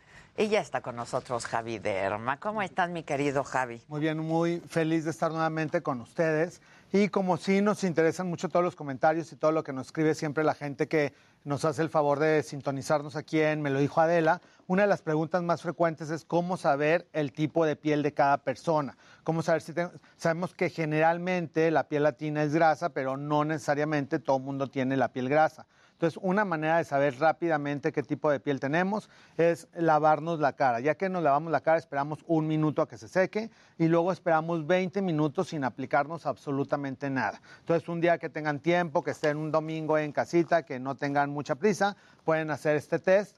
Después de los 20 minutos, si tu piel está así súper seca, que casi está craquelada como desierto de Sahara, entonces tienes una piel seca. Si hay áreas que empiezan a producir un poquito de brillito, que generalmente es la zona T, frente, nariz, mentón, y hay áreas secas, entonces tu piel es mixta. Y si te empieza a brillar toda la carita, que ya empieza a transpirar y se empieza a sentir como aceitito, porque de hecho hay personas que producen una grasa que simula casi un aceite. Por eso dicen, bueno, yo casi puedo cocinar en la frente porque tengo tanto aceite que se puede ahí freír algo. Entonces, esas personas obviamente tienen la piel grasa. La mayoría de las personas tienen la piel mixta y hay tipos de productos especiales para cada tipo de piel. Ahora, uno de los errores más frecuentes en la piel mixta y en la piel grasa es que la gente se quiere estar resecando la piel, estarse lavando la piel frecuentemente, porque dicen, bueno, si la tengo muy grasosa, quiero matificarlo y quiero estar cortando esa grasa.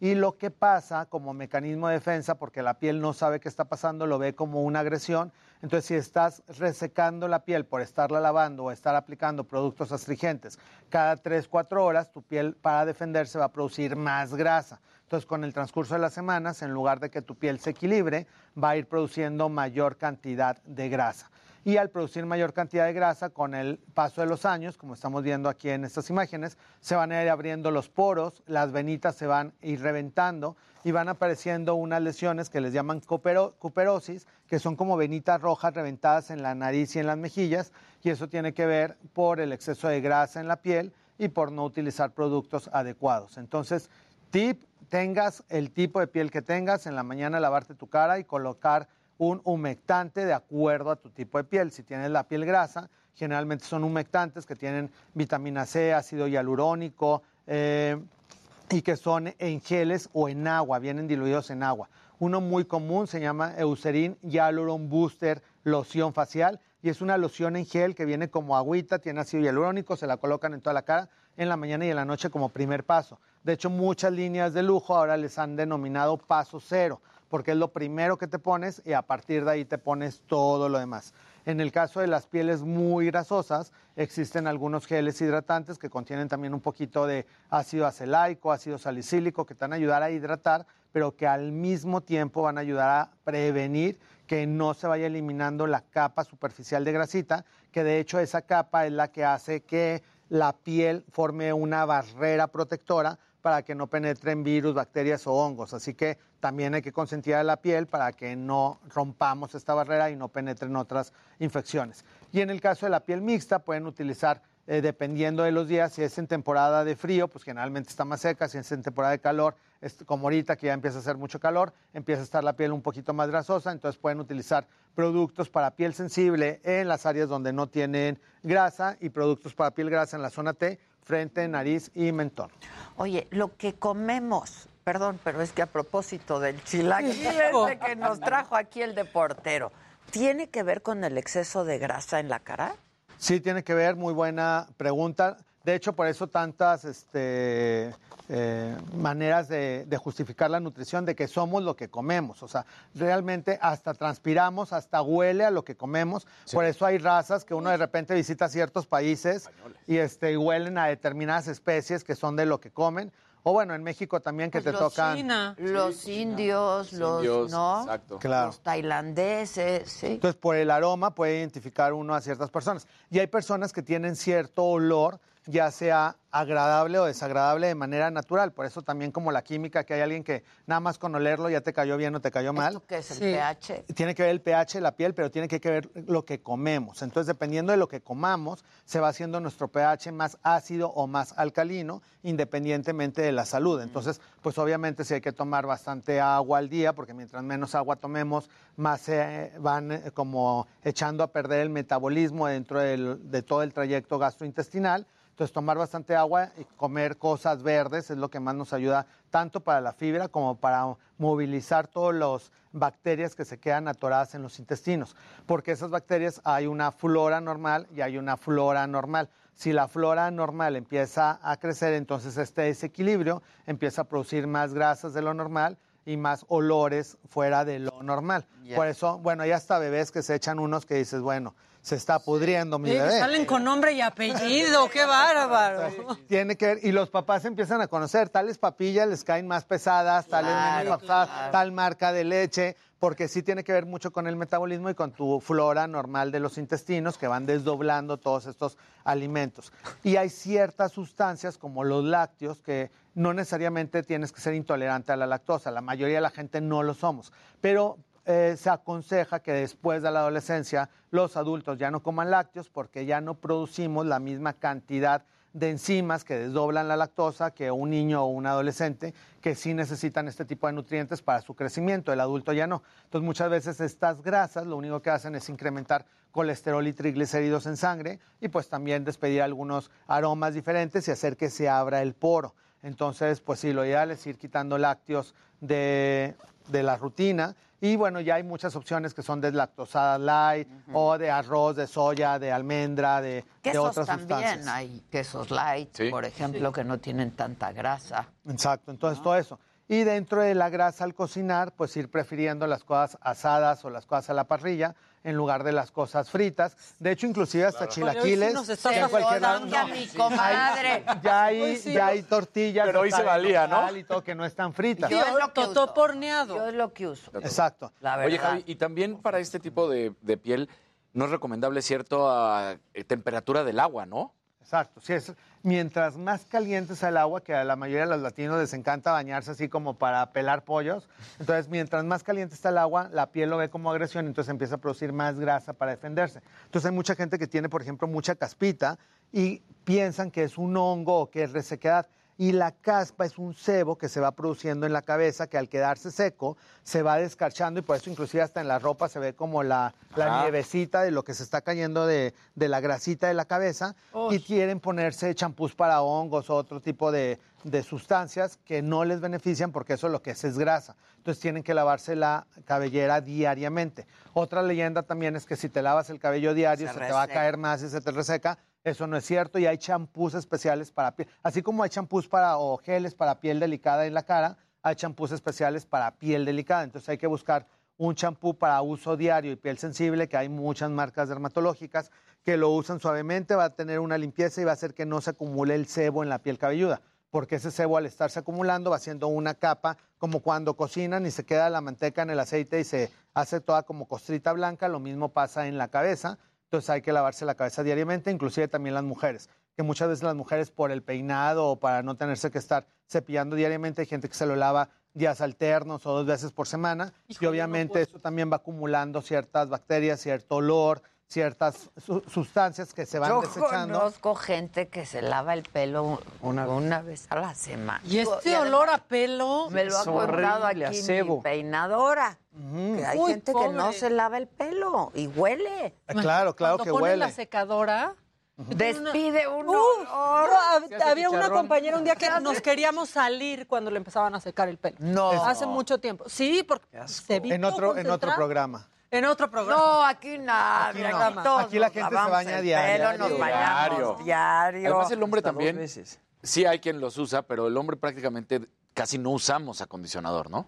Exacto. Bueno, el, el acondicionador depende del largo del, del cabello. Entonces, un cabello muy cortito con utilizar champú es suficiente. Ya un cabello que mida más de 3 centímetros, sí lo ideal es que utilicen algo de acondicionador porque es como la crema del cuerpo. Entonces, de... Se enreda fácil. Ajá, de 3 centímetros en adelante, que la gente normalmente dice que de medios a puntas para no estar colocando Pero tanta no grasita en la piel que ayuda.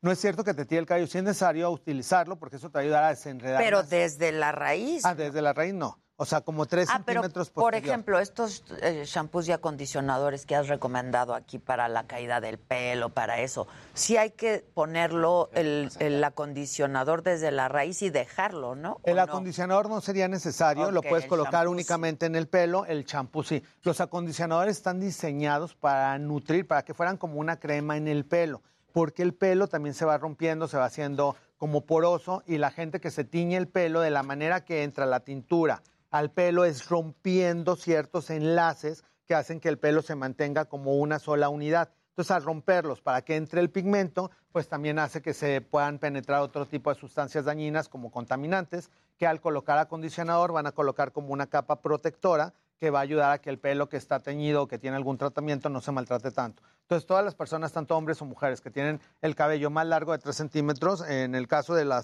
mayoría de la gente en México que lo utiliza muy corto de los hombres, no es necesario que utilice acondicionador, en las mujeres sí.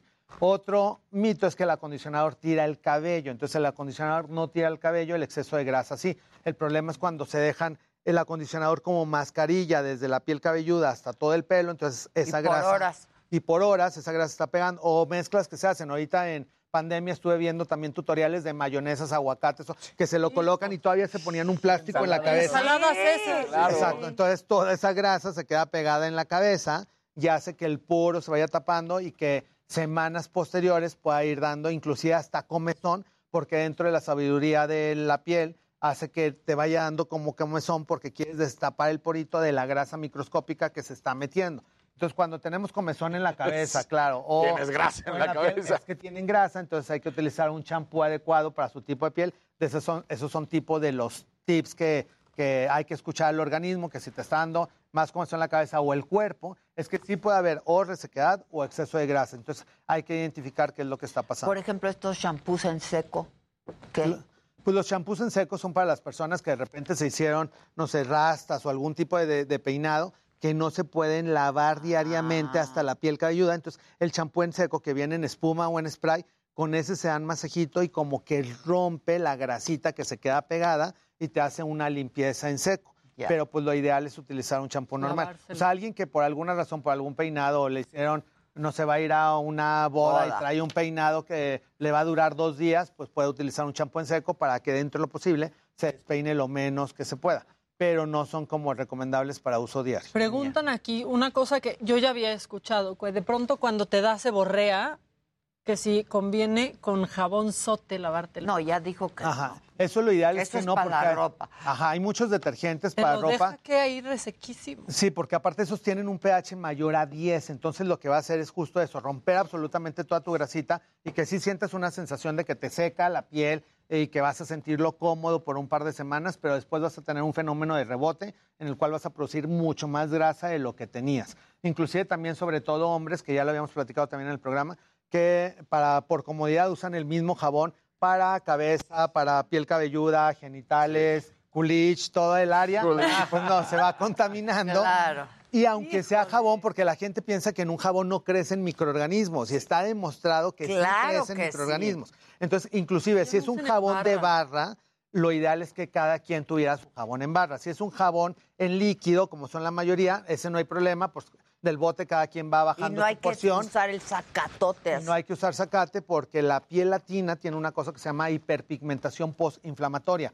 Todo lo que tallemos se va a ir manchando. Entonces, la creencia es de que tienes el cuello perjudido, tiene mugrita, tállatelo más. Mientras más te talles, más oscuro se va a poner eh, cuello, codos, rodillas. Por eso la gente con la edad se le va poniendo así súper negro, tanto por la fricción de que están todo el tiempo en las oficinas eh, colocando los codos, como por estarse tallando. Pinando el codo. Me estoy revisando. Yo también, a mí sí se me hace feo el No, codo. lo tiene blanquito, lo blanquito tengo aquí, sí. como mi Como piel de bebé. Yo también, color de reseco, piel. pero... Entonces, hay que, tips, hay que colocarnos cremas en todo el cuerpo. porque es- exacto, Sí, por eso ¿tú se va poniendo como blanquecino. Pues no me he puesto crema. Perdóname, Javi, perdóname. Por favor, Voy a hay que cambiar. colocar crema, sí.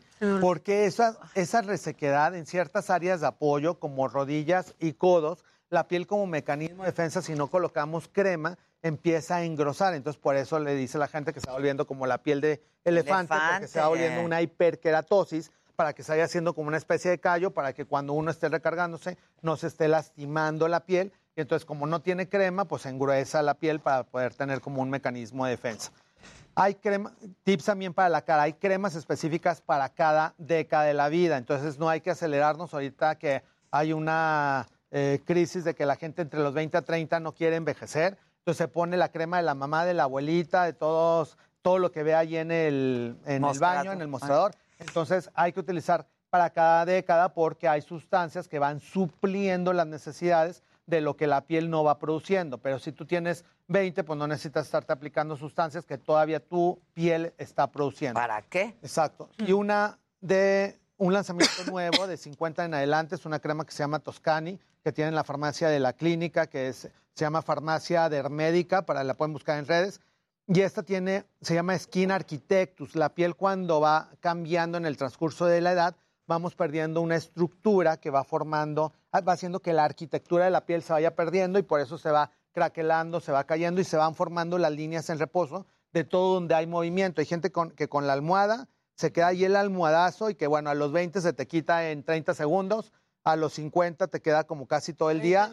A los ¿Por 60 qué? Sí. porque la piel se va rompiendo también por deshidratación y por falta de cremas específicas que te ayudan a ir reparando.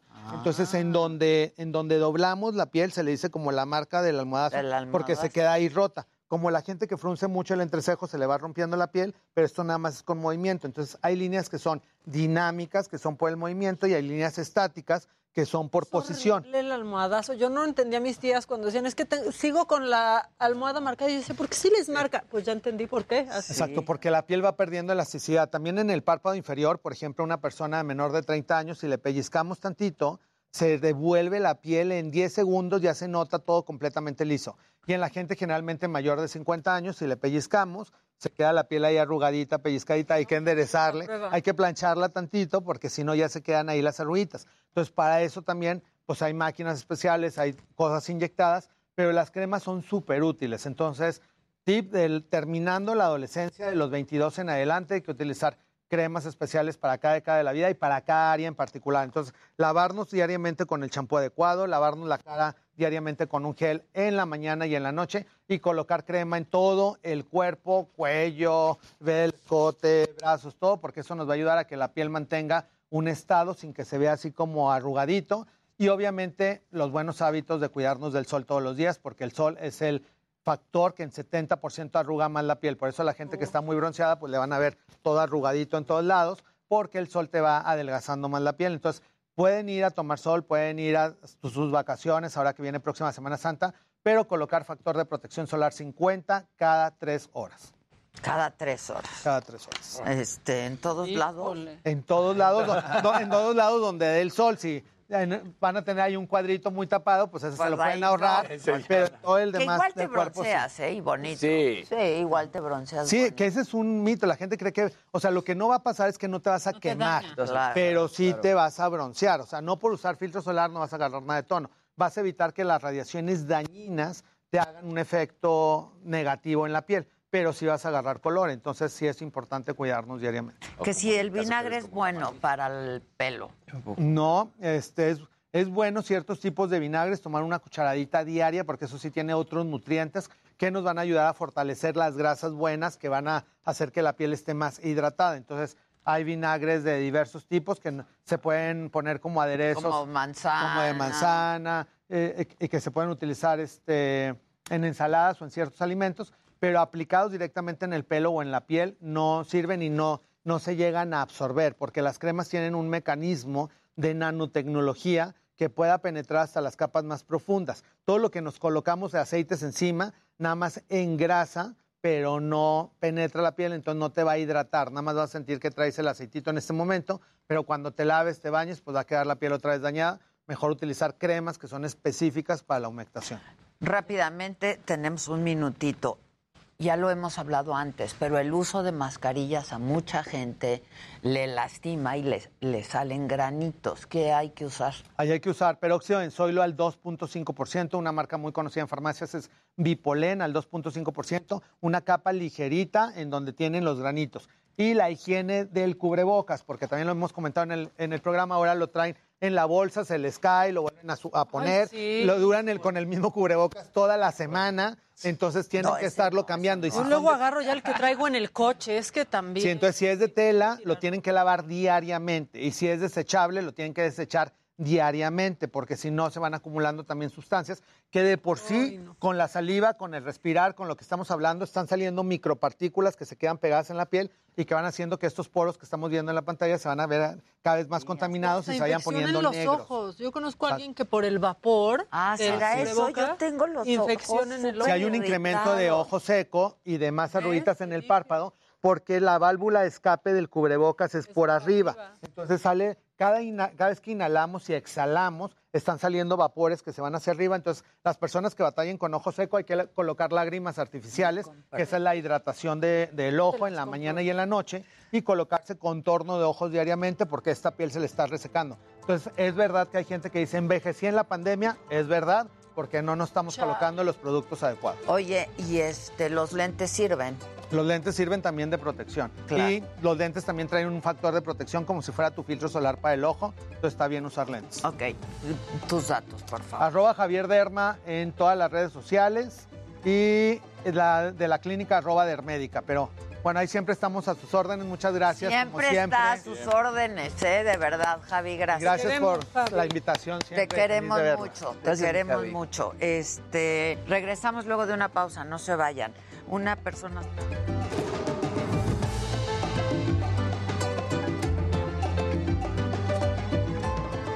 Ay, que no sabe cómo quitárselo. O sea, hay, ¿Se queda? Digo, es que quién hay otras sabe. enfermedades que pueden ser eh, ya en piel cabelluda, que si hay una psoriasis de piel cabelluda, o si puede haber tiñas, que si son hongos en Gracias. piel cabelluda, Entonces, más bien tendría que ir al Ir al consultorio, dermatólogo. hacer como un estudio con un dermatoscopio, que es una lupa especial, y que ahí se ve qué es lo que Ah, ok, tiene. eso hay que hacer, Sí, mana. ¿Qué te digo? Ojos, Muchas gracias. y noches. Serum en las mañanas, Buenísimo. crema en las noches. Tienes a tus Buenísimo, favoritos. te amo. Esto es 50 y más. Tendrá que a ti sí, vaya, Por eso, por eso yo estoy en ese grupo. Ya que le hacemos. Vuelvo a chilaquil, perdón. Ay, Javi. Beso de chilaquil. ¿Qué tal Beso está? de chilaquil. Están buenos, ¿no? Me voy a un congreso de este jueves a lunes. Ok. El próximo jueves ya Vale, estoy. ya estás. Mm, Bye, Javi. Pero si vienes el próximo Igual. miércoles. Llegó el lunes. Ah, súper. Yo no sé cómo se va. Siento que luego saliendo de aquí, porque luego veo historias. Que Viaja, ajá. Sí, usa Y ya luego polvo ya está flu y se mueve de lugar en lugar. Es titanio. Dani, gracias, ¿eh? Están buenas. Están cañones. Yo ya me los. Qué bueno que te gustaba, Nade. Yo dije. No, no, no. Valían la pena, ¿Cómo ¿no? estás? Hola. Buen día. Pásale, pásale. Buenos días. ¿Cómo estás? ¿Cómo estás? Pues muy Hola. contenta, hola. Perdón. Chilaquil relleno. Tiene la culpa Dani y la comadre de allá. Con el chilaquil. Alex, vas. Te toca. Te doy A mi celular por si me quieres tomar una foto. Ay, mira, nos vestimos del mismo color. Sí, mira. ¿Pero qué? Que me, que me ¿Cómo diga? Gisela, Bien, por gracias. Voy, ahí voy, ahí voy. Es que vine aquí a hacer una encomienda. Híjole, yo ya siento el chilaquil que fue como en comida ¿Eh? de todo el día. Estoy llenísima.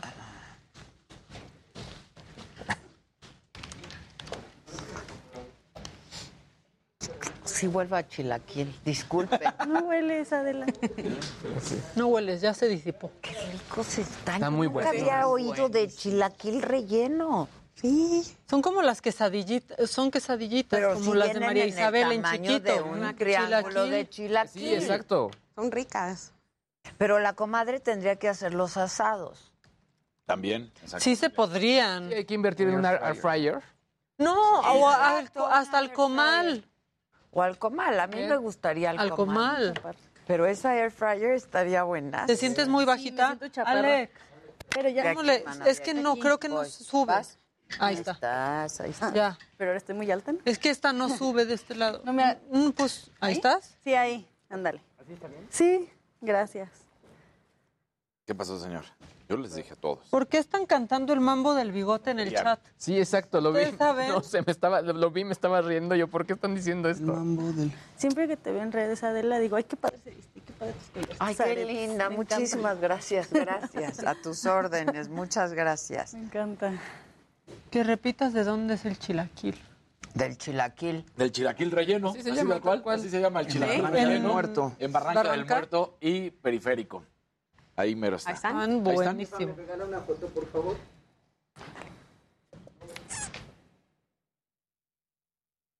¿Va a sacar foto? Ay, gracias. ¿Miran otra foto? Otra foto, por favor. 1.20. Gracias. Gracias. Listos. Noroña ya se enojó. Pues que nos mande el su video donde sí lo saluda el Pues sí. Bueno, nada más, nosotros no hicimos nada, nada más lo pusimos, se puso en contexto. Exacto.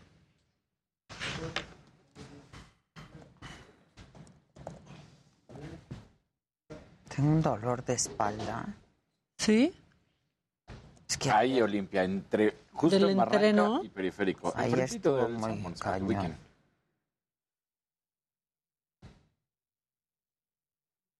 Ah, arranque periférico. Barranca y Periférico, sí. Sí. Ya, ya.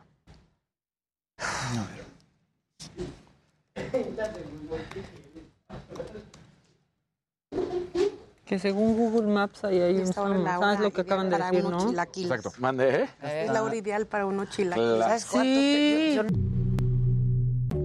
Si yo fuera ustedes, estaría todos los días viendo 360 Vida Sana. Nos estamos esperando acá de lunes a viernes a las seis y media de la mañana. No se lo pierdan por Heraldo Televisión.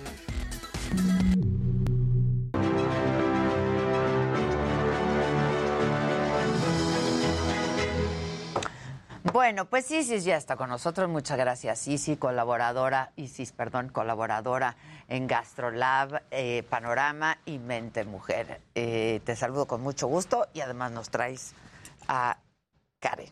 Pues muchísimas gracias, un gusto estar con ustedes. Y pues sí, les platico un poco en Mente Mujer. El tema es impacto tecnológico digital. Eh, antes de empezar, me- les voy a contar un poco. Eh, antes, históricamente a las mujeres en el ámbito científico no se les daba voz ni voto. Con los años esto ha ido evolucionando eh, y actualmente eh, estamos abriendo brechas, no al 100%, pero vamos por buen camino, ¿no? Entonces, actualmente muchos eh, de las nuevas generaciones están aprendiendo como a programar desde pequeños, desde 6, 7 años. Qué bueno. ¿no? Y están aprendiendo términos que muchas veces uno de grande piensas que lo vas a aprender en la universidad o en la preparatoria y no, o sea, son niños desde seis años como términos de educación STEAM, como la web 3.0, este, como términos también de festivales streaming y tuvimos la oportunidad de entrevistar a Ana Karen Ramírez, que es la fundadora de una plataforma que empodera a niñas en el ámbito de la tecnología. Entonces se llama Epic Queen y pues bueno, tenemos aquí como invitada a ¿Cómo Karen. estás? ¿Cómo estás, Karen? Hola Adela, muchas gracias por la Al invitación. contrario, Feliz bienvenida. de estar aquí. Qué al de bueno, qué bueno, qué gusto. Muchas gracias. A ver, cuéntanos de esta plataforma. Bueno, pues primero que nada, para mí es un gusto estar contigo porque Qué de lindo. verdad te admiro tanto como mujer empoderada que eres. o sea, Muchas de verdad. gracias, De muchas verdad. gracias. Además, Y mira, venimos. venimos, nos pusimos de acuerdo. del mismo color. Y bueno, nosotros lo que hacemos es desarrollar programas de educación para niñas y mujeres en ciencia y tecnología, con, por el problema que existe hoy de 9 de cada 10 mujeres, más bien 9 de cada 10 personas que estudian una carrera en ingeniería son hombres. Sí, sí, O sea, sí. una es mujer, ¿no? Sí, sí, sí. Y es solamente el 80% de las personas que estudian STEM, la- STEM viene de las siglas en inglés, ciencia, tecnología, ingeniería y matemáticas.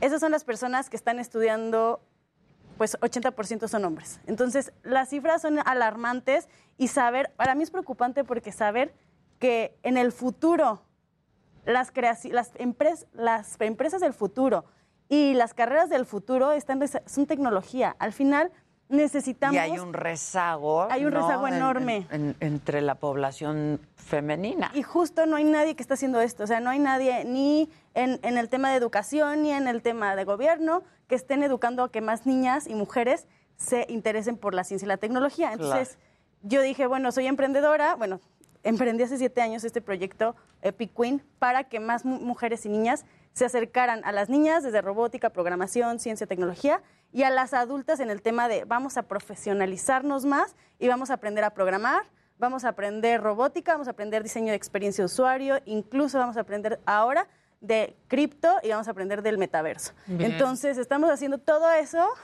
para, Aquí para que tenemos un experto. Seamos, seamos creadoras del futuro, porque de verdad no puedo creer que el futuro ya está aquí, ya existe el metaverso, existe la web 3.0 y muy pocas mujeres están haciendo Ahora, cosas alrededor de estos Y eso es lo complejo, y lo veíamos justo el, el- el 8M, de- y tú le diste el número, ¿no? La cantidad de mujeres que están metidas en STEM. Ustedes arrancan desde 2014, ¿no? Sí. Eh, y, y la parte interesante con, con- con todo esto es que seguramente ya rompieron ciertas barreras porque obviamente han estado ahí, primero empezaron con su blog y después siguieron obviamente con todo el tema de los cursos. Los chequé bien, ¿eh? Tengo sí, mucho tiempo checándolas. estudiaste. Pero entonces, ¿qué, qué es lo que sientes que han roto y qué es lo que sientes que les falta por romper todavía? Sí, bueno, nosotros justo en el 2014 empezó como un blog, algo que me inspiró a mí para hablarlo y después pues empecé como blogger tal cual. Todavía me pueden encontrar en YouTube y todas esas cosas, pero empecé como blogger y hoy en día con estos programas que hemos hecho ya tenemos chicas que salieron de nuestros programas, niñas que empezaron desde los seis años, salieron de nuestros programas y se fueron a estudiar alguna ingeniería. O, o chicas que son, eran profesionistas de otro tema, finanzas, por ejemplo, y decidieron irse con el tema de blockchain y ahora son financieras especialistas en Claro. fintech, ¿no? Entonces, como todos esos, ese tipo de historias son las que se vienen contando y que al final, pues creo que es súper inspirador que, que además las mujeres puedan ganar dinero de otros lados que no solamente sea los trabajos tradicionales, sino que Claro, también tiene- claro. tenga que ver con el... ¿Tú qué estudias? Con la tecnología. Yo estudié animación y arte digital. eh, es una carrera tecnológica y me especialicé en temas de diseño de experiencia de usuario. Para quien no sabe qué es experiencia de usuario, es todo como usamos las computadoras, lo que usamos en las aplicaciones. Desde bueno, cero. Desde cero. Y al ser una women in tech, o sea, una mujer en tecnología, lo que vi fue como, era la única mujer en los equipos te- de tecnología, ¿no? Era la única mujer en startups, era la única mujer. Eso cuando salí de mi carrera, que fue en el 2012. Entonces ya tiene rato que salí de la carrera. Y Sí, me- pero todavía este, pasa, No, pasa, pasa, pasa Y- muchísimo. Y eso es lo preocupante. O sea que o sea, yo estudié en, una, en, una, eh, en un tecnológico y sí, o sea, en ese momento el porcentaje era el mismo y no ha cambiado. Y eso es lo triste, ¿no? Exacto. De hecho, nosotros tuvimos la oportunidad de trabajar hace un año con la UNAM y veíamos que, que también pasaba muchísimo que las ingenierías de la UNAM eh, tenían 83% de los estudiantes eran hombres en el tema de ingenierías, ¿no? Y justo nos llamaron para eso. ¿Qué podemos hacer hoy en día para cambiar estos números? Y entusiasmar a las mujeres, Claro. a las jóvenes. Sí, porque por ¿no? años Porque las han alejado. Además, ese es el, ya no el futuro, es el presente. ¿eh? O sea, la verdad. Ahora, la pregunta sí es, sí es bien importante porque yo no veo que la puerta esté cerrada para No. las mujeres. Simplemente hay algo que no las atrae a que vengan y estudien. Pues Porque por años se les ha alejado de ese mundo también, Es, ¿no? es lo que la sociedad nos ha impuesto. O sea, si nos han dicho que por décadas no podemos hacer cosas difíciles, no que las matemáticas no son para niñas, que hay no cambies el foco porque te ayuda tu papá o no vayas, no salgas al jardín a investigar porque eh, las plantitas no las puedes investigar y te vas a ensuciar o ay, tú no Sí, hagas sí, eso porque sí. no agarres herramientas porque es para los niños. O en secundaria, ¿no? Cuando ya tienes que irte a un Ah. taller, yo me acuerdo que yo me quería, decía, ¿por qué no electrónica? Claro. Claro. Decían, no, es que hay puros niños, vete a decoración. No. Y ahí haciendo cosas horribles sí. en decoración mientras Claro. los niños se divertían O a cocina. cosas Claro, o a electrónicas. cocina. Sí, Ah. exacto. Entonces, pues si por años te dijeron que las mujeres no estábamos para hacer cosas difíciles, pues al momento que elegimos una carrera STEM, que son las ingenierías y las matemáticas, que sí son cosas difíciles, pero nos dicen, no, pues eso no es para ti, porque tú no puedes hacer cosas difíciles. Entonces al final terminas no eligiendo carreras relacionadas con ingeniería y matemáticas, ¿no? Yo al final nunca elegí una ingeniería, mi carrera no es ingeniería, por ese tema. Y después entré en tecnología porque me apasionó, ¿no? Y ahorita ya, ya decidí que me iba a meter y me est- estoy estudiando ingeniería, además de la carrera que estudié, además de la maestría que tengo, pero dije, oye, si estoy diciéndole esto a las niñas, pues me tengo que meter también yo a estudiar una ingeniería. Y si un día quiero ser, no sé, por ejemplo, astronauta, pues también tengo que llegar a, a estudiar. Sí, esto no ingeniería. es un asunto de, de género, no, tiene no, que ser no un tiene que ser. No, ahora No, para incluso, nada. no sé, las empresas tecnológicas con- en sus áreas también de marketing y, marketing y todo eso, la misma gente, o sea, en el caso de las mujeres, pues de pronto entienden que están en una industria de hombres. Hay varias organizaciones de mujeres en tecnología en Estados Unidos, donde está gente de Roku, de Netflix, etcétera, Claro. porque obviamente entienden la importancia de decir, eh, aquí hay grupos de mujeres que están haciendo cosas, ¿no? No, y también es súper importante decir que, o sea, las empresas más importantes del mundo, las empresas de base tecnológica, como Facebook, Google, no sé si puede decir empresas, pero todas esas Sí, empresas de base tecnológica, pues fueron creadas en algún momento por, pues, ¿quién es el creador de, no sé, de Elon, pues, ¿quién es el creador de Tesla? Tesla, Elon sí. Musk, ¿no? ¿Quién Claro. es el creador Claro, de Facebook? puras- puros hombres, sí. Sí, o sea, en, en su momento, de los íconos más importantes en tecnología en HP, por ejemplo, estaba Carly Fiorina, y la verdad es que se perdió de pronto Esa en, mujer, en ese- sí. de, de ser ese ícono tecnológico. Pero poco a poco hay más y Claro. eso es lo increíble. Ahora yo lo que estoy haciendo es también invitar al tema de la web 3.0, que es un mundo nuevo completamente y que también está liderado por todos los CryptoPunks que son por, por agente hombre, pero en realidad hay que, hay que empezar a... Pues sí. hay que empezar... Sí me fui muchísimo a hombre. Pero qué padre además dices que tú te ocupes de estos temas, ¿no?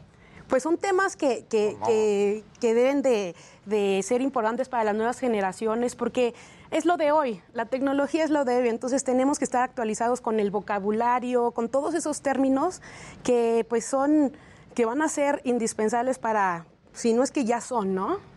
Y no puedes elegir una carrera con perspectiva de género. No, o sí, sea, esa es la meta, ¿no? Este, claro. Se acabó Mira, por ejemplo, eso. eh, medicina, que hasta hace algunas décadas era prácticamente en su mayoría hombres y muy pocas mujeres, se ha dado la vuelta. Hoy en su gran mayoría son mujeres las que estudian medicina. Sí, Claro. son Y los señores le siguen diciendo señorita a la doctora y doctor al, al que ven con, aunque estén los dos con bata. Claro. Y lo vean de 20 años casi. O sea, también hay muchas cosas que cambiar desde el otro lado. Sin Claro. duda, sin duda. Eso está en este, pues en la página, ¿no? Sí, ¿Qué viene? página. Viene el- entrevista con Karen, una explicación, este, pero en el suplemento de Mente Mujer, en el Heraldo, ahí pueden encontrar pues todo lo que tiene que ver con esto. Claro, ahí lo pueden encontrar y también en la página oficial del heraldo.com.mx viene también todas las entrevistas. Pues qué padre. ¿Y a ti dónde te pueden encontrar, Qué mi padre querida? que le están dando difusión, la verdad, a estos temas que es muy importante. A mí me pueden encontrar personalmente, arroba Ana Queenmaker, eh, y a mi proyecto se llama Epic Queen, entonces así lo pueden encontrar. Aquí, como dice su botón. Epic Queen. Epic Y Queen. Qué en- buen nombre. En Instagram con ese Epic Queens y, y también tengo un canal de YouTube donde comparto estos temas como también Ana Queen, todo Queen. Todo Queen. Pues sí, esos somos, muchachos. Reinas. Esos somos. Felicidades, Isis. Muchas gracias. Gracias, Gracias. Karen, y No, felicidades. gracias a ti. Este, ya te estaremos buscando, ¿no? Claro. Claro. Hacemos una pa Ah, no hay pausa. No. Hay monto, no has dado deporte. No, bueno, es que hoy los deportes fueron... El chilaquil. El chilaquil. No dio deportes, dio alegría. Exacto. Dio alegría, dio alegría. Vamos a quitar las alegrías. Exa- Ota, bueno, viene el- la, el- la cortinilla del montón.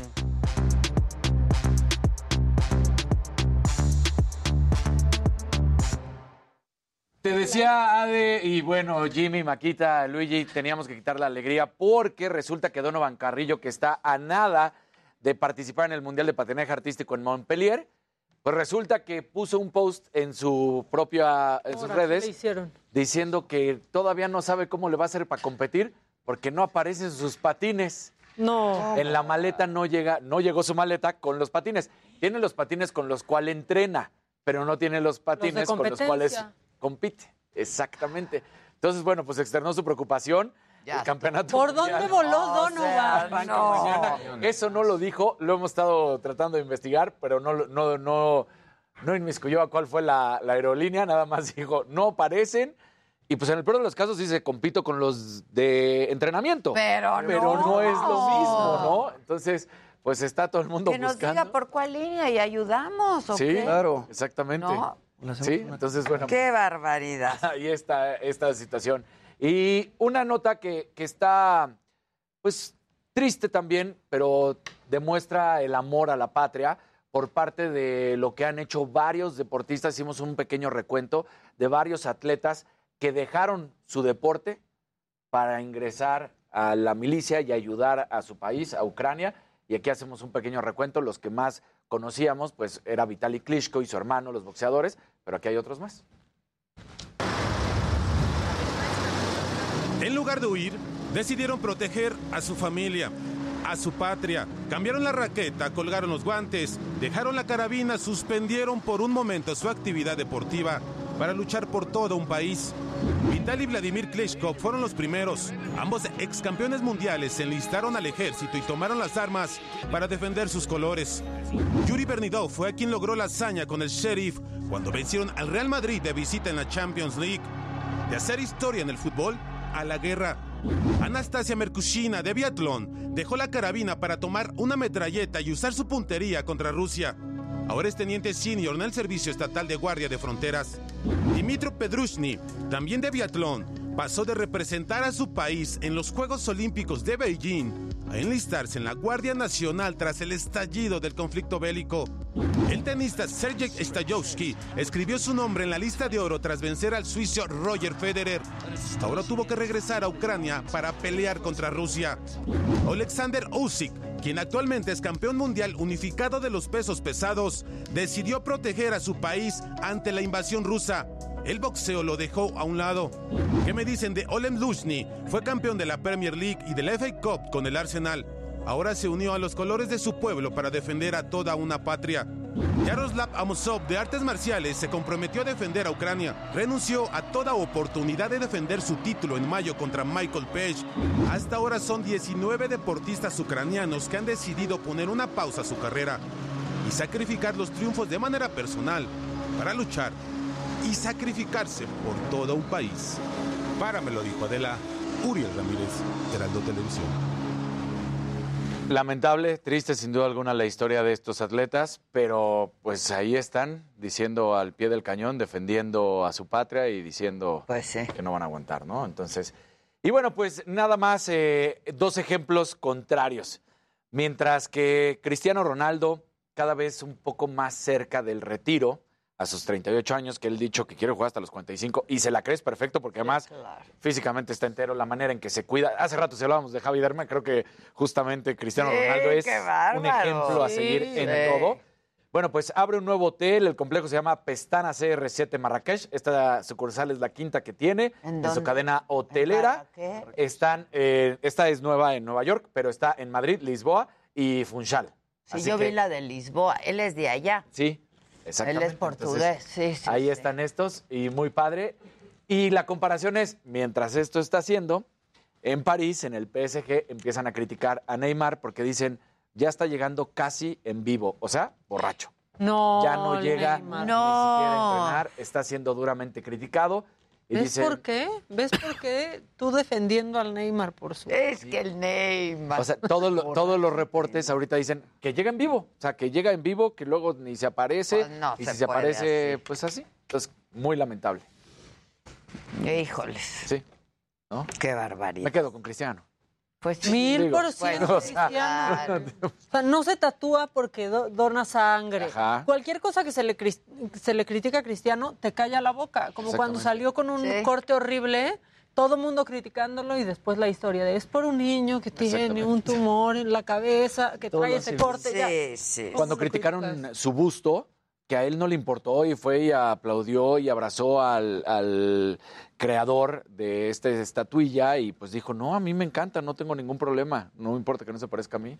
O sea, Pues sí. sí tiene una tras otra. Igual Eugenio Derbez tampoco se parece su busto en Acapulco y también lo agradece. Sí, claro. También se agradece.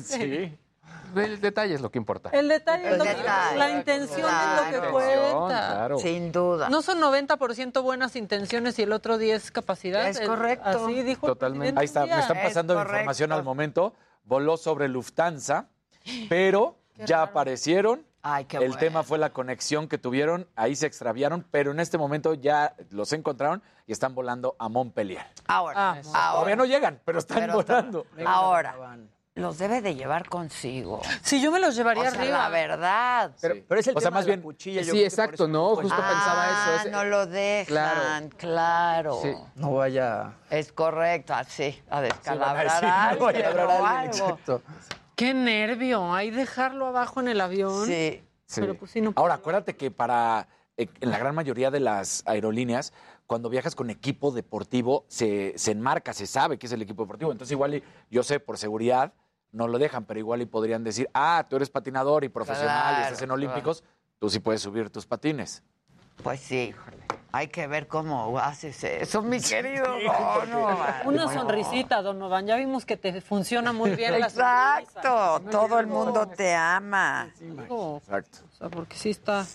Bueno, que ya está enojado Noroña con nosotros. Sí, ya vi, ya nos mandó, nos contestó el Twitter, que claro que sí lo Puras saludó el intrigas, presidente, sí, que puras intrigas, que sí lo saludó el presidente, que su esposa del presidente también lo saludó y que nosotros vimos mal. Y que Carlos Slim está de testigo, dijo. Carlos el, Dijo a lo testigo mejor de lo calidad. saludó antes, ¿no? En algún momento, pero ahí se lo En brincó. ese video le manoteó así, Ay, mano se lo aguada le hizo. Como de cuando no te importa saludar. Es correcto, Así. es correcto. ¿Alguien más tiene algo? Rápida, ah, no, pues, si quieres, va. Pues después de todo el ruido que ha estado haciendo la película esta de Batman con Robert Pattinson, se hizo ayer muy viral una noticia que dice que Robert Pattinson es actualmente el hombre más guapo del mundo. Hicieron un estudio en el que tomaron, bueno, retomaron el método proporción divina que usaba Da Vinci para, o que usó Da Vinci para crear al hombre de Vitruvio, que bueno es considerado el hombre perfecto. Y bueno, a través de este estudio medían diferentes aspectos de su cara, la línea del cabello, ¿no? En la frente hasta el punto entre los ojos, el punto entre los ojos a la parte inferior de la nariz y la distancia de la parte inferior de la nariz hasta la parte inferior de la barbilla, además, bueno, de la simetría de su rostro. Resulta que Robert Pattinson aprobó este examen de belleza en un 92.15%. Ay, ¿sí? Así, O sea, la 92.15% de perfección en su rostro. Y bueno, los demás que están en este conteo, que son otros 10 actores de Hollywood. El primero es Robert Pattinson, el segundo es Henry Cavill, que hace de Superman. Él tiene un 92, 91.64%. Luego está Bradley Cooper con un 91.08%. Luego Brad Pitt con un 90.51 y luego George Clooney con un 89.90. El menos guapo de todos, ni presentarlo. Es acción, ¿no? Sí, me- No, el menos guapo de todos se me hace el número uno. A mí también. a mí- Sí. a mí Robert Pattinson. Pattinson tampoco se me hace. O sea, Bradley de moda, fue lo mismo cuando estaba Pero Crepúsculo, está ¿no? También buenazo, ¿no? decían que era el más Pero guapo. que solo le, no, solo le midieron la cara y así, y que él resultó ser el más guapo. ¿Con Es el como qué? ¿Con el 92? 92.15%. Es, Es la como la- perfección. la, simetría Pero en los rasgos Cavill faciales. es mucho más guapo y Bradley Cooper. Que sí. ¿Qué? Hace unos años Bradley Cooper había salido como el más guapo de todos. Pero te digo, es- a mí se me hace que con Hay que ver a Crepúsculo decían lo mismo. Y yo sí creo que Henry Cavill, por ejemplo, es... Yo creo que más bien, sí, se van poniendo de moda. Ajá. No, ahorita pues Robert Pattinson es el que está. en Yo me quedo lados. con ustedes. Eso. Eso. Los veo muy perfectos. Exacto. Los veo muy Es perfectos. Javi Derma. Gracias a Javi Derma, exacto. Sí, sí, sí. Bueno, ¿quieren algo macabrón? Sí. Siempre. Se cayó el letrero de un Soriana encima de un coche en Matamoros, Tamaulipas. Ojalá que le hayan pagado y no le paguen en despensa, que le den sus vales. Vean lo que, lo que sucedió, pues, por los ventarrones, ¿no? Ay, ay. No. Me gusta que se enganchen con los videos. Pero pensarían que se va a quedar ahí colgando. No, no, no, no. ¿Qué pasó? Se cae. No. Encima de un coche. Ingue su madre. Sí, estamos con el que grabó el video, pensamos lo mismo. El Audi, papá. Al Audi, papá. Evidentemente, Bueno, pues, nadie fue lo bueno, gracias a Dios. se tienen que hacer responsables si no había nadie en el coche. No había nadie en el coche. Porque se nota que le estaban chiflando a los que venían, que Para no... que se Ajá, pararan. Claro. Se vio en Matamoros, Tamaulipas, y sí anda este, poniéndose macabrón eso. Y luego, quiero hacerlo sentir bien a ustedes que nos están viendo y a ustedes aquí, compañeros, para que vean que no solo nuestros senadores se la vuelan, no solo nuestros diputados se la vuelan, también algunos senadores, en este caso un par de senadoras en Estados Unidos, porque le preguntan a una si puede definir la palabra mujer. Y esto contesta. Uh, can you provide a definition for the word woman? Can I provide a definition? No, Yeah. I can't. You can't? N- not in Okay. this context. So I'm not a biologist. Que no puede porque no es bióloga. Está muy mal eso. ¿Cómo dijo O sea, eso? ¿No puede definir la palabra mujer? No, o- obvio la pregunta o sea- era tricky, pero la respuesta, digamos, podía darte, o, o, ponerte en un gran contexto. Claro. La senadora Jackson. todo lo Y además siendo bióloga. Es- No, dijo, no soy bióloga. Ah, dijo, no soy bióloga. Su excusa fue no soy bióloga. Ah. Hubiera dejado persona adulta del sexo femenino, senadora. Ya con eso salía del paso. Híjole. Bueno, Básico, básico. Vamos a hacer una pausa y volvemos con mucho más. No se vayan.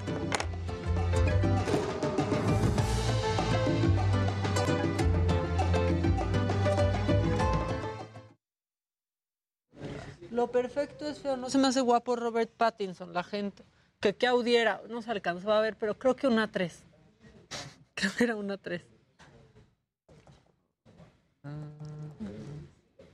La belleza está en los ojos. A mí no me gusta nada. Está muy flaco y en la película de Batman no me gustó. Es la candidata a un puesto en la Suprema Corte de Estados Unidos, nos dice. ¿Qué tal? Sí, no manches. A mí Robert Pattinson tampoco se me hace que sea súper galán y... A mí A tampoco. mí tampoco. Ah. ¿Qué dicen que Brad Pitt? Pues es que Brad Pitt es. Brad Bueno. Pitt. Sí. Sí, dígame. Cham, mm.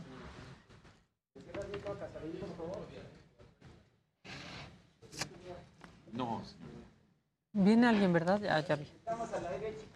Sí, Viene tu invitado, ¿verdad? Birlan. ya le habló el de la renta, Casarín, otra vez. Es el señor Barriga. ¿Por qué no Es el de la renta otra vez. Estábamos hablando con ellos ahorita. La cara de Jimmy. No, yo no. ¿Qué, qué dicen? Nada, nada. Eh, Lo perfecto es feo. No se me hace guapo Robert Pattinson. Otra vez dice. Yo prefiero a DiCaprio. ¿Por qué los más guapos del mundo que DiCaprio no siempre tienen que ser celebridades? Hay gente que no se dedica al espectáculo. Es justo eso, más bien es el actor más guapo. Ajá, Lucifer es un bombón, dicen por acá. La voy a echar en algo chiquito y voy a andar como... Eh, Ve, después de Brad Pitt está George Clooney, luego Hugh Jackman con un 89.64, luego David Beckham. Hugh Jackman se me hacía guapísimo. Es guapísimo. Sí. Pero en la misma lista aparece Kanye West, imagínate, en el puesto número ¿Que quién será el invitado, Jimmy? Pregunta. Virlán García.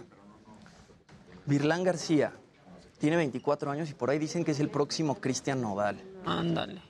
Superman está súper guapo, es uno de mis novios. Es que a mí se me hace mucho más guapo él. Muy bien, ¿y tú? ¿Cómo estás? ¡Ay, qué vocesón! Hola. No, hombre, ando, ando malo, de hecho. ¿Qué tal? ¿Cómo estás? Muy bien, muy bien, gracias a Dios. Bueno, Maca, Hola, mucho hola. gusto. Es que ayer tuve una fiesta particular y me cayó algo de sereno, entonces ando un poco ronco, pero bien, no COVID, no nada. ¿eh? Ok. Que No se mortifique. Ya. Gisela.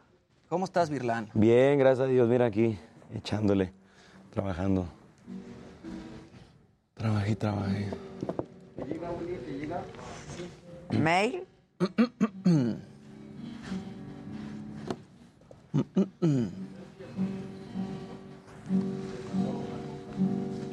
Ya están afinando la guitarra. Mira, que está más guapo el Jimmy que Robert. Dice Nora, ¿eh? Este, que avises es cuando haya hoodie negra de que es viernes y toca. Y Carlos Guanzó les gustan puros peludos. ¿Qué? Carlos Guanzó les gustan puros peludos. Puros peludos. ¿Cómo estás? Bien, bien. ¿Cuántos años tienes? 24. 24. Sí.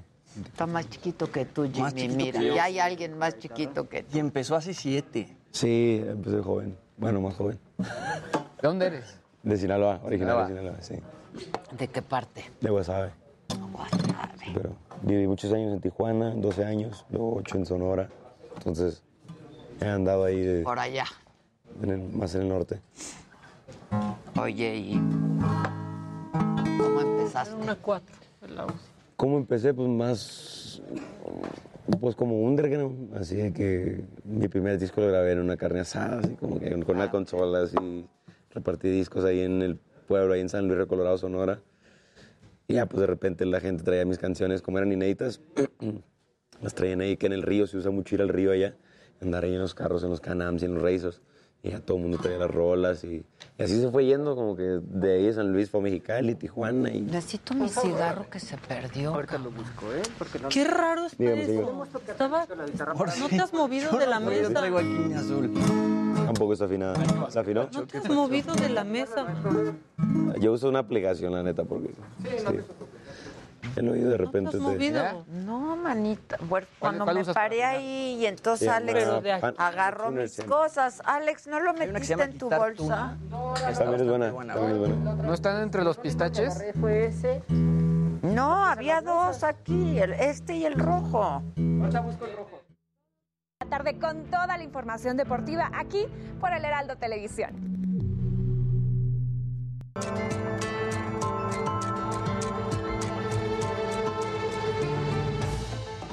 Bueno, pues ¿quién nos acompaña hoy, mi querido Jimmy? Está con nosotros ni más ni menos que Virlán García. Con un éxito Gracias, enorme, gracias. además, Virlan. Bienvenido, ¿cómo estás? Bien, bien, contento. La verdad, este, pues la primera vez que estoy por acá, entonces para mí es algo nuevo, es algo muy bonito, una experiencia que este, tener el gusto de conocerte a ti y a todos ustedes, pues magnífico, ¿no? No, pues muchas gracias y bienvenido. Creo que la parte que Estábamos platicando, perdón, Jimmy, te Sí, interrumpí. de, tu- de sus inicios. De sus inicios, lo que de cómo empezó, dos. está bien padre, cuenta. Sí, pues realmente fue un rollo como underground, ¿no? Donde pues grabé una carne asada con una consola, un disco como en vivo, que después quemé unos CDs, después los, los regalé.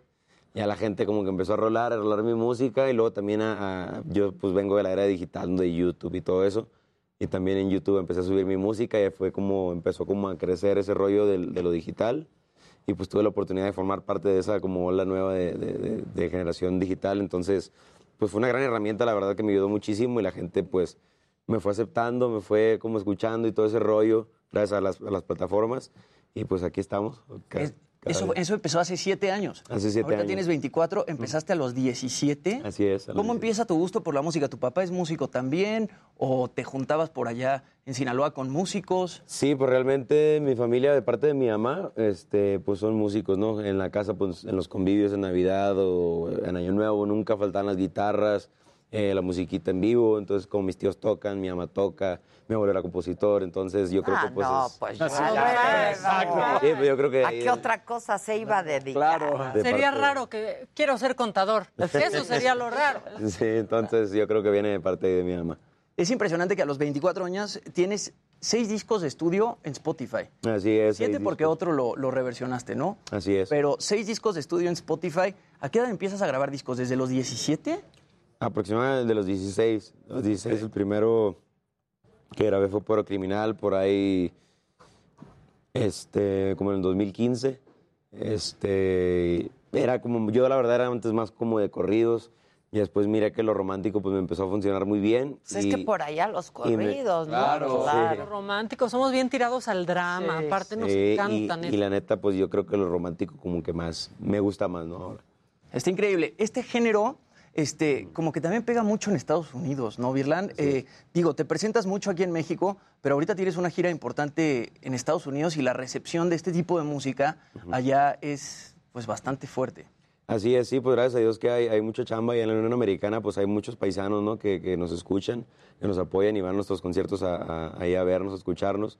Y pues un placer, ¿no? Poder ir a compartir nuestra música y que la gente pues este, conozca al artista de aquel lado también porque pues muchos, tú sabes, buscan el sueño americano, están allá y echándole ganas y pues a veces quieren distraerse y ver a, a la- a su artista y entonces uno va y les complace un rato. Yo estaba leyendo por ahí que dicen que eres el próximo Cristian Nodal. Sí, eso me dijeron. Viene el nuevo Hombre. Nodal. No, yo soy el próximo Virlán García. ¡Eso! ¿Qué fue más impactante? Oye, pero a Nodal le ha ido muy bien. ¿eh? Y le llegó su Belinda. ¡Claro!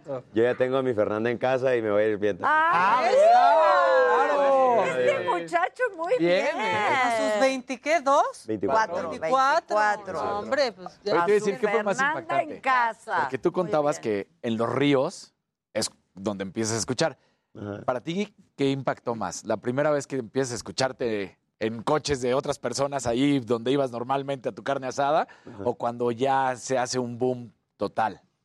Wow, no, pues sí, pues es como un proceso, ¿no? Como que va evolucionando uno y cada vez es algo nuevo, ¿no? Por ejemplo, en ese entonces pues era algo súper nuevo para mí eh, escucharme en un, en un carro, pues porque no manches. Aunque es a una pequeña escala, pero era algo muy bonito. Una sensación bonita después que escucharte en la radio, salir en la tele, de ganar un premio, este, es algo súper importante para mí, eh, que te tomen en cuenta que es- con el hecho de estar nominado, ¿no?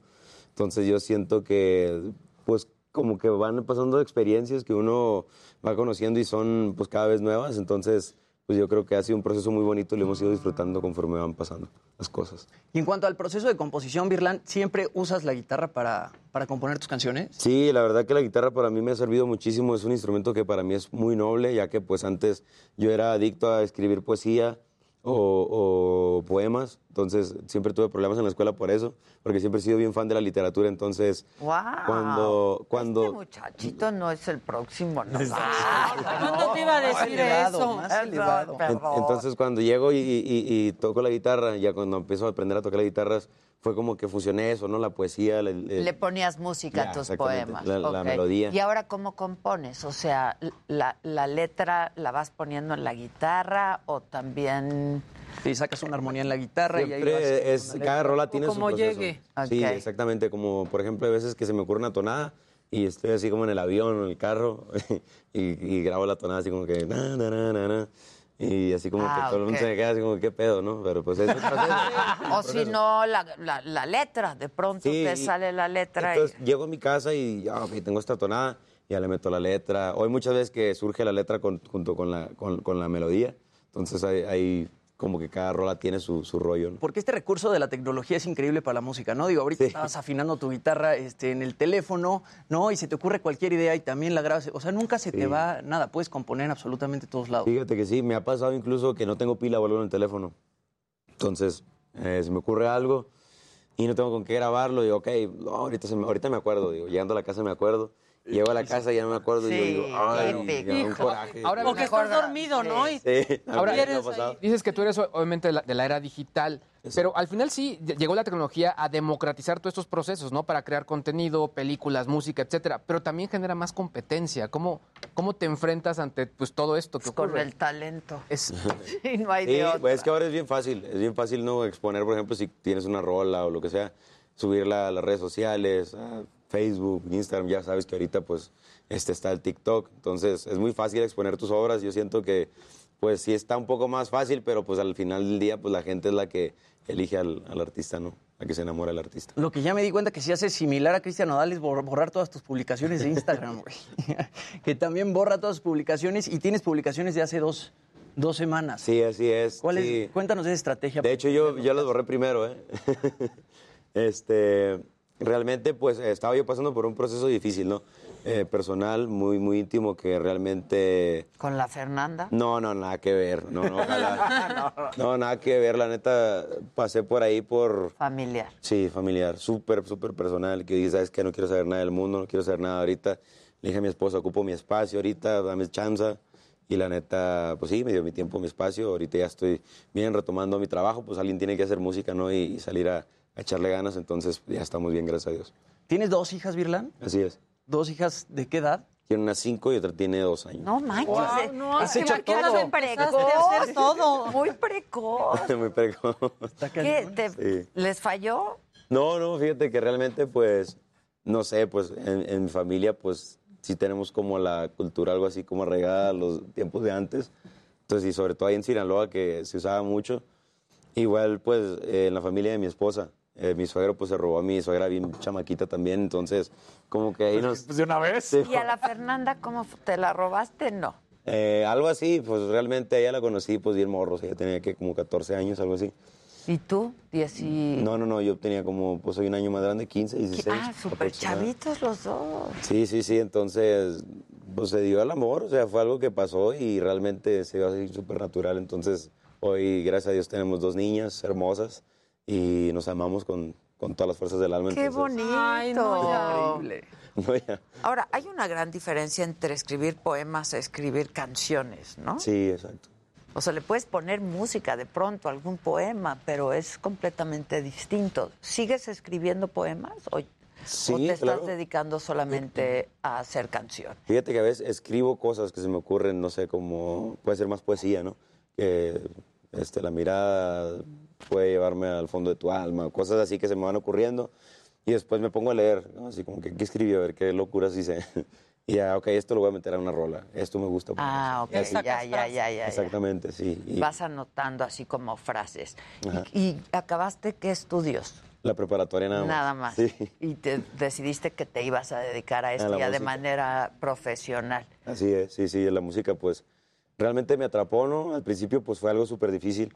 Eh, pues realmente en casa pues mi papá, mi mamá pues como que no, está muy difícil, etcétera. Entonces fue algo que pasó muy rápido, la verdad, cuando yo empecé a compartir pues mis obras, como les digo, que grabé la carne asada, etcétera.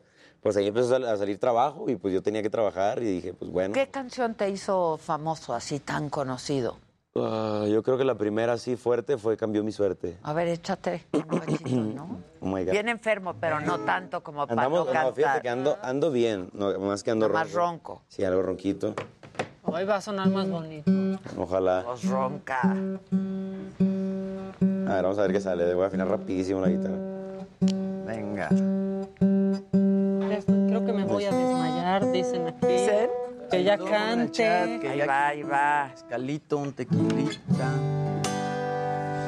Y cambió. A ver si me sale un gallito ahí y me disculpan, ¿eh? Porque. Claro, tú dale. Voy a cantar el coro. Y cambió mi suerte cuando dejó que la besara. No dijo nada, solo sonrió. Fueron tantos besos sin ninguna palabra. No asimilaba la realidad nada más para qué te digo lo que siento? Si puedo cantarlo exacto como dice mi canción. Me salvaste, eres mi privilegio, se me eriza todo el cuerpo si cerca escucho tu voz. ¿Para qué te digo que te quiero? Tú mi verdadero amor. La Fernanda desmayada ahorita. Así le Gracias. enamoraste, Sí. canta. Sí. La verdad sí. No se va a enamorar, que Sí, no, la- nuestra historia está bonita porque yo me acuerdo perfectamente que como la conocí a ella fue en mi casa. Eh, invité a un camarada así como que, güey, cállale, vamos a que Me gusta mucho la bohemia, a mí tocar la guitarra, fogata, unos traguitos, a gusto, eso me gusta mucho. Entonces le dije, ¿Ya te echabas tus traguitos a los 14? no, a los 16. Ok. Sí, Sí, precoz, sí, precoz, precoz. Y entonces, de este, ya, pues cállale, güey, aquí a la casa. Y, pero resulta ser que ahí iba la Fernanda. entonces ahí en esa fogata, pues yo canté y así. Y ya, pues como que hubo clic ahí desde el primer momento que nos conocimos. Ya como que íbamos a comer, íbamos al cine. Incluso ella pagaba el cine porque yo No tenías. no tenía lana, la neta. No. Entonces era como que, hey, ten tu paga y haz como que tú pagas, ¿no? Y así como que, Ay, Sí. eso está Entonces, precioso. fíjate, eso fue una de las cosas que yo dije, hey, yo quiero esta morra para mi vida. Sí. Que me dé mi dinerito cuando haya vaca Pero, flaca. pero pues no es. solamente el dinerito, el lugar. Y ¿no? hacerlo, De- claro. Exacto, la, o sea, la, Deferencia. la Claro. intención vaya de... Claro, está muy bonito eso. Sí, la verdad que sí. Oye, Virlan, y todo este éxito en redes, porque en Instagram tienes 1.9 millones de seguidores. Este, ¿Cómo llega, no? Eh, ¿En qué momento llegas a tener tantos seguidores en Instagram y a qué crees que se, que se debe de pronto? Híjole, yo creo que por más que nada la versatilidad, ¿no? O sea, los corridos, como te digo, es algo con lo que empecé yo, pero nunca lo he dejado de hacer. O sea, siempre he tenido como un público como mixto, así como que entre corridos, y hay otro público que me escucha por las dolidas, hay otro público que me escucha por las románticas. Entonces tengo un poquito de todos lados y siento que eso me ha beneficiado mucho, ¿no? En, en tanto números, audiencia, seguidores, todo eso, porque hay gente, te digo, me siguen por mis corridos o por mis canciones. Pues allá en tus rumbos les encantan los corridos, Sí, ¿no? sí, sí, la son verdad. muy corrideros, la verdad. Son muy corrideros. Sí, sí, sí. nos A ver, échate un corridito. Un corrido, si se puede. Sí, Bueno, pues, no se sé. puede todo aquí. ¿Qué será bueno? No sé, no sé, no sé qué corrido está bien. Es que nunca me, nunca me piden corridos así en, en televisión. quieras, dale. Que ya ves, mira, aquí a una se le ocurren cosas.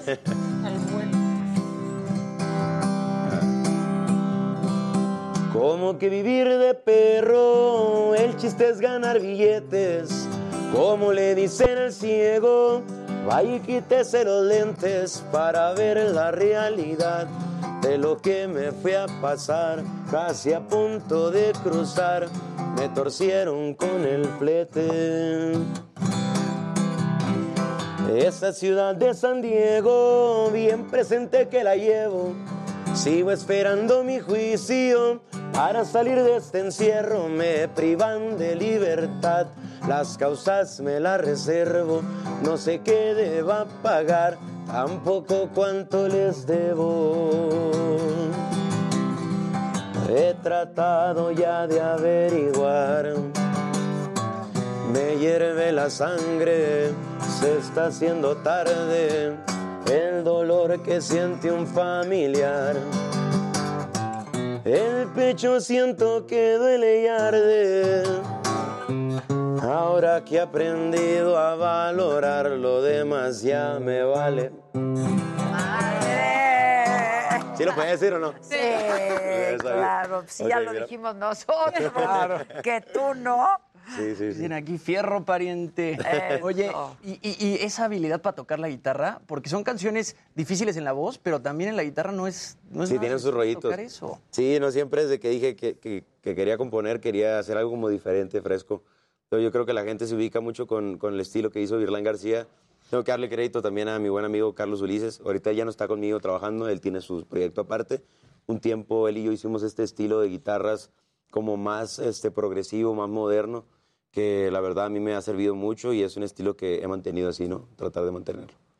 Y después ya de siete años de carrera llega este contrato con Ocesa Seitrack, ¿no? Así también con Sony, hace dos años. Bueno, casi dos años.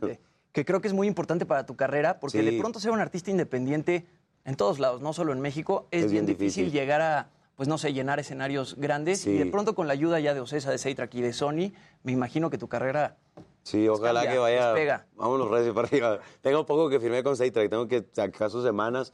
Estamos empezando a trabajar con ellos ya, gracias a Dios. Con Sony pues ya tengo un año pasadito. Este, yo siento que van a pasar cosas muy bonitas, este, sobre todo porque hay buena relación, hay buena amistad, con buen amigo Octavio, buen amigo Alex. Yo creo que van a pasar cosas muy buenas. Primeramente Dios, este, estamos trabajando mucho para que este, cosas buenas pasen, entonces toda la buena vibra. Y en temas de colaboración, Virlan, ¿con quién te gustaría colaborar? Porque ves que ahora el tema de los corridos ha cambiado, ¿no? De pronto este, artistas del urbano le entran al corrido, Santa Fe Clan está haciendo ahora este, corridos tumbados. Sí, ha sí, sí. cambiado mucho la industria musical alrededor de estos géneros. ¿Has pensado de pronto hacer una colaboración con algún artista? Sí, sí. porque se Fíjate hacen muy que virales. hice dos colaboraciones con un buen amigo mío que se llama, bueno, le dicen Lefty. Este, él es de allá de mi tierra, Sonora. Este, la, la- ¿cómo se llama? Oportunidad, lo hicimos, la gente lo aceptó muy bien. Hicimos un tema así como bélico y otro así como entre romántico, así, está, está curada. Yo nunca había tenido el atrevimiento, la neta, de hacer algo así diferente. Pero tuve el acercamiento con este camarada, entonces eh, pues él me propuso hacer algo, yo también dije pues vamos a darle, no pierdo nada. Entonces la gente lo aceptó muy bien y yo creo que vamos a seguir haciendo ese tipo de ¿Pero qué es? colaboraciones. ¿Qué género? Es como urbano, urbano, como Ok. trap, así, está, está curada, la verdad, quedó muy bien. Eh, digo, sin dejar mi estilo, ¿no? Que son pues las guitarras, norteño, banda, etcétera, pero podemos hacer colaboraciones incluso de pop o de otros géneros. Yo estoy siempre dispuesto a hacer eh, diversas colaboraciones con otros géneros, entonces, pues, mientras jale. Padrísimo ver a tu artista favorito entrándole a otros Claro. géneros. Claro. Salen cosas bien padres, ¿no? Sí, claro que sí. Incluso Babo de Cártel de Santa publicó un video cantando una de tus rolas, ¿no? Ah, sí, la de híbrido, sí, cierto. Sería buenísimo hacer una colaboración de pronto con, con el Babo. De hecho, sí, hablé con él que ayer está en pláticas, de hecho, está en pláticas. Y le pero están pidiendo aquí en el chat, ¿eh? Sí. Está de híbrido. Y dicen que cuándo vas a Estados Unidos y que a qué parte de Estados Unidos vas. vamos a Wisconsin y a Idaho. Ok. Idaho, sí, ¿Cuándo? primero. Este fin de semana. Este fin. Ah, buenísimo. Estamos ¿Y en- ¿Dónde, ¿Dónde vives ahora? Ahora en San Diego, California. San Diego. California. Sí, sí, sí. Este, viví ahí en San Luis, pues antes vivía en San Luis, tengo un poquito que, que tengo ahí en San Diego.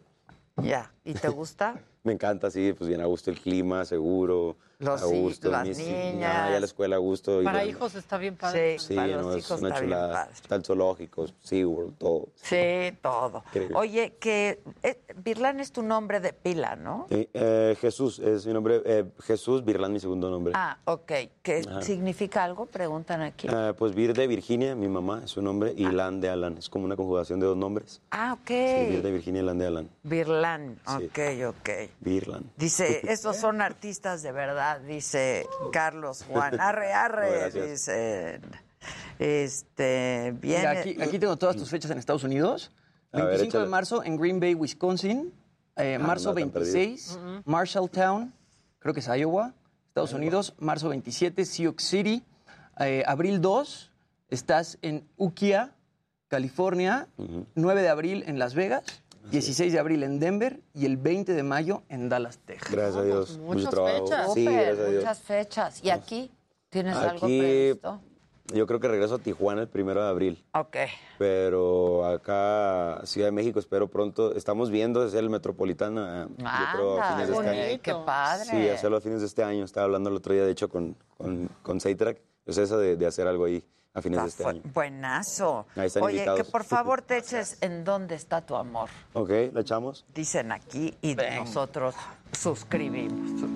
Le voy a bajar unos tonitos. porque- ¿En dónde está tu amor? ¿A dónde se marchó? ¿A dónde se esfumó aquella esperanza de que vuelvas? Y es que solo el sabor de tus besos me llega. Y lo que sucedió, que a la gente le asombre. Y es que lo que me hiciste en verdad que no tiene nombre. ¿De qué sirve tu adiós si ya no volverás? Aquí te esperaré si piensas regresar.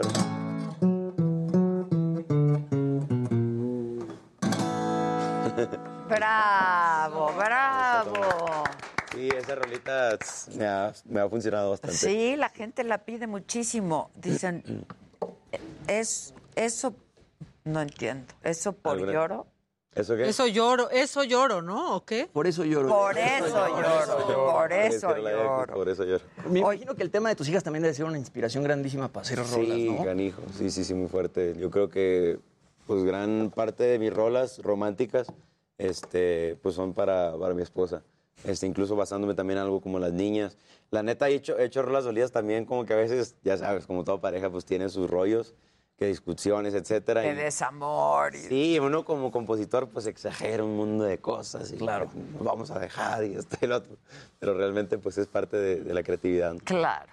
Oye, y decías que te gusta la literatura. ¿Qué, Sí, sí, sí. qué- qué género, qué lees, qué lectura te gusta? Pues por lo regular, este, Pablo Coelho me encanta, Mm. este, hay libros muy sencillos, este, de animales en dioses, Mm. no sé si, si has escuchado. Sí, claro. Así como todo ese rollo también, así como ancestral, me gusta Ok. mucho. Ah, qué bien, qué bien.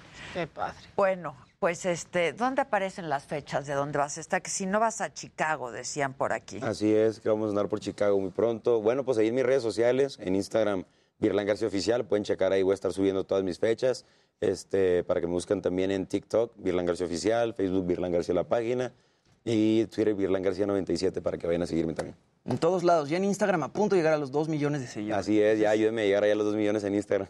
Muy bien, Virlan. Bien, ya mero, con este programa. Sí, ahorita. No, ahorita. Ahorita se te Ahorita. Ahorita. Pues ya, síganlo en Instagram, muchachas. A las que se quedaron con ganas de híbrido, ahí seguro se le echa luego. Sí, Claro, claro que sí. algo. ¿Verdad que sí? Eso sí está fuerte. Oye, hasta fuerte. ¿eh? Sí. Esperamos verte muy pronto en el Gracias. Metropolitan, será padrísimo. Yo creo que para tu carrera muy importante también. Gracias. Y mucha suerte en tu gira por Estados Unidos. Muchas gracias. No, pues están invitados, digo, este, cuando se tenga la fecha ahí a finales de año, ojalá puedan asistir, están cordialmente. Lo haremos con mucho gusto, con mucho gusto, Virlan. Felicidades, ¿eh? Gracias, Qué gracias. Padre. Ánimo. Eh, y gracias a ustedes, como siempre, por su atención y compañía. Mañana los esperamos en punto de las 9 de la mañana por este mismo canal y en nuestras plataformas del Heraldo y de la Saga. Gracias y hasta mañana.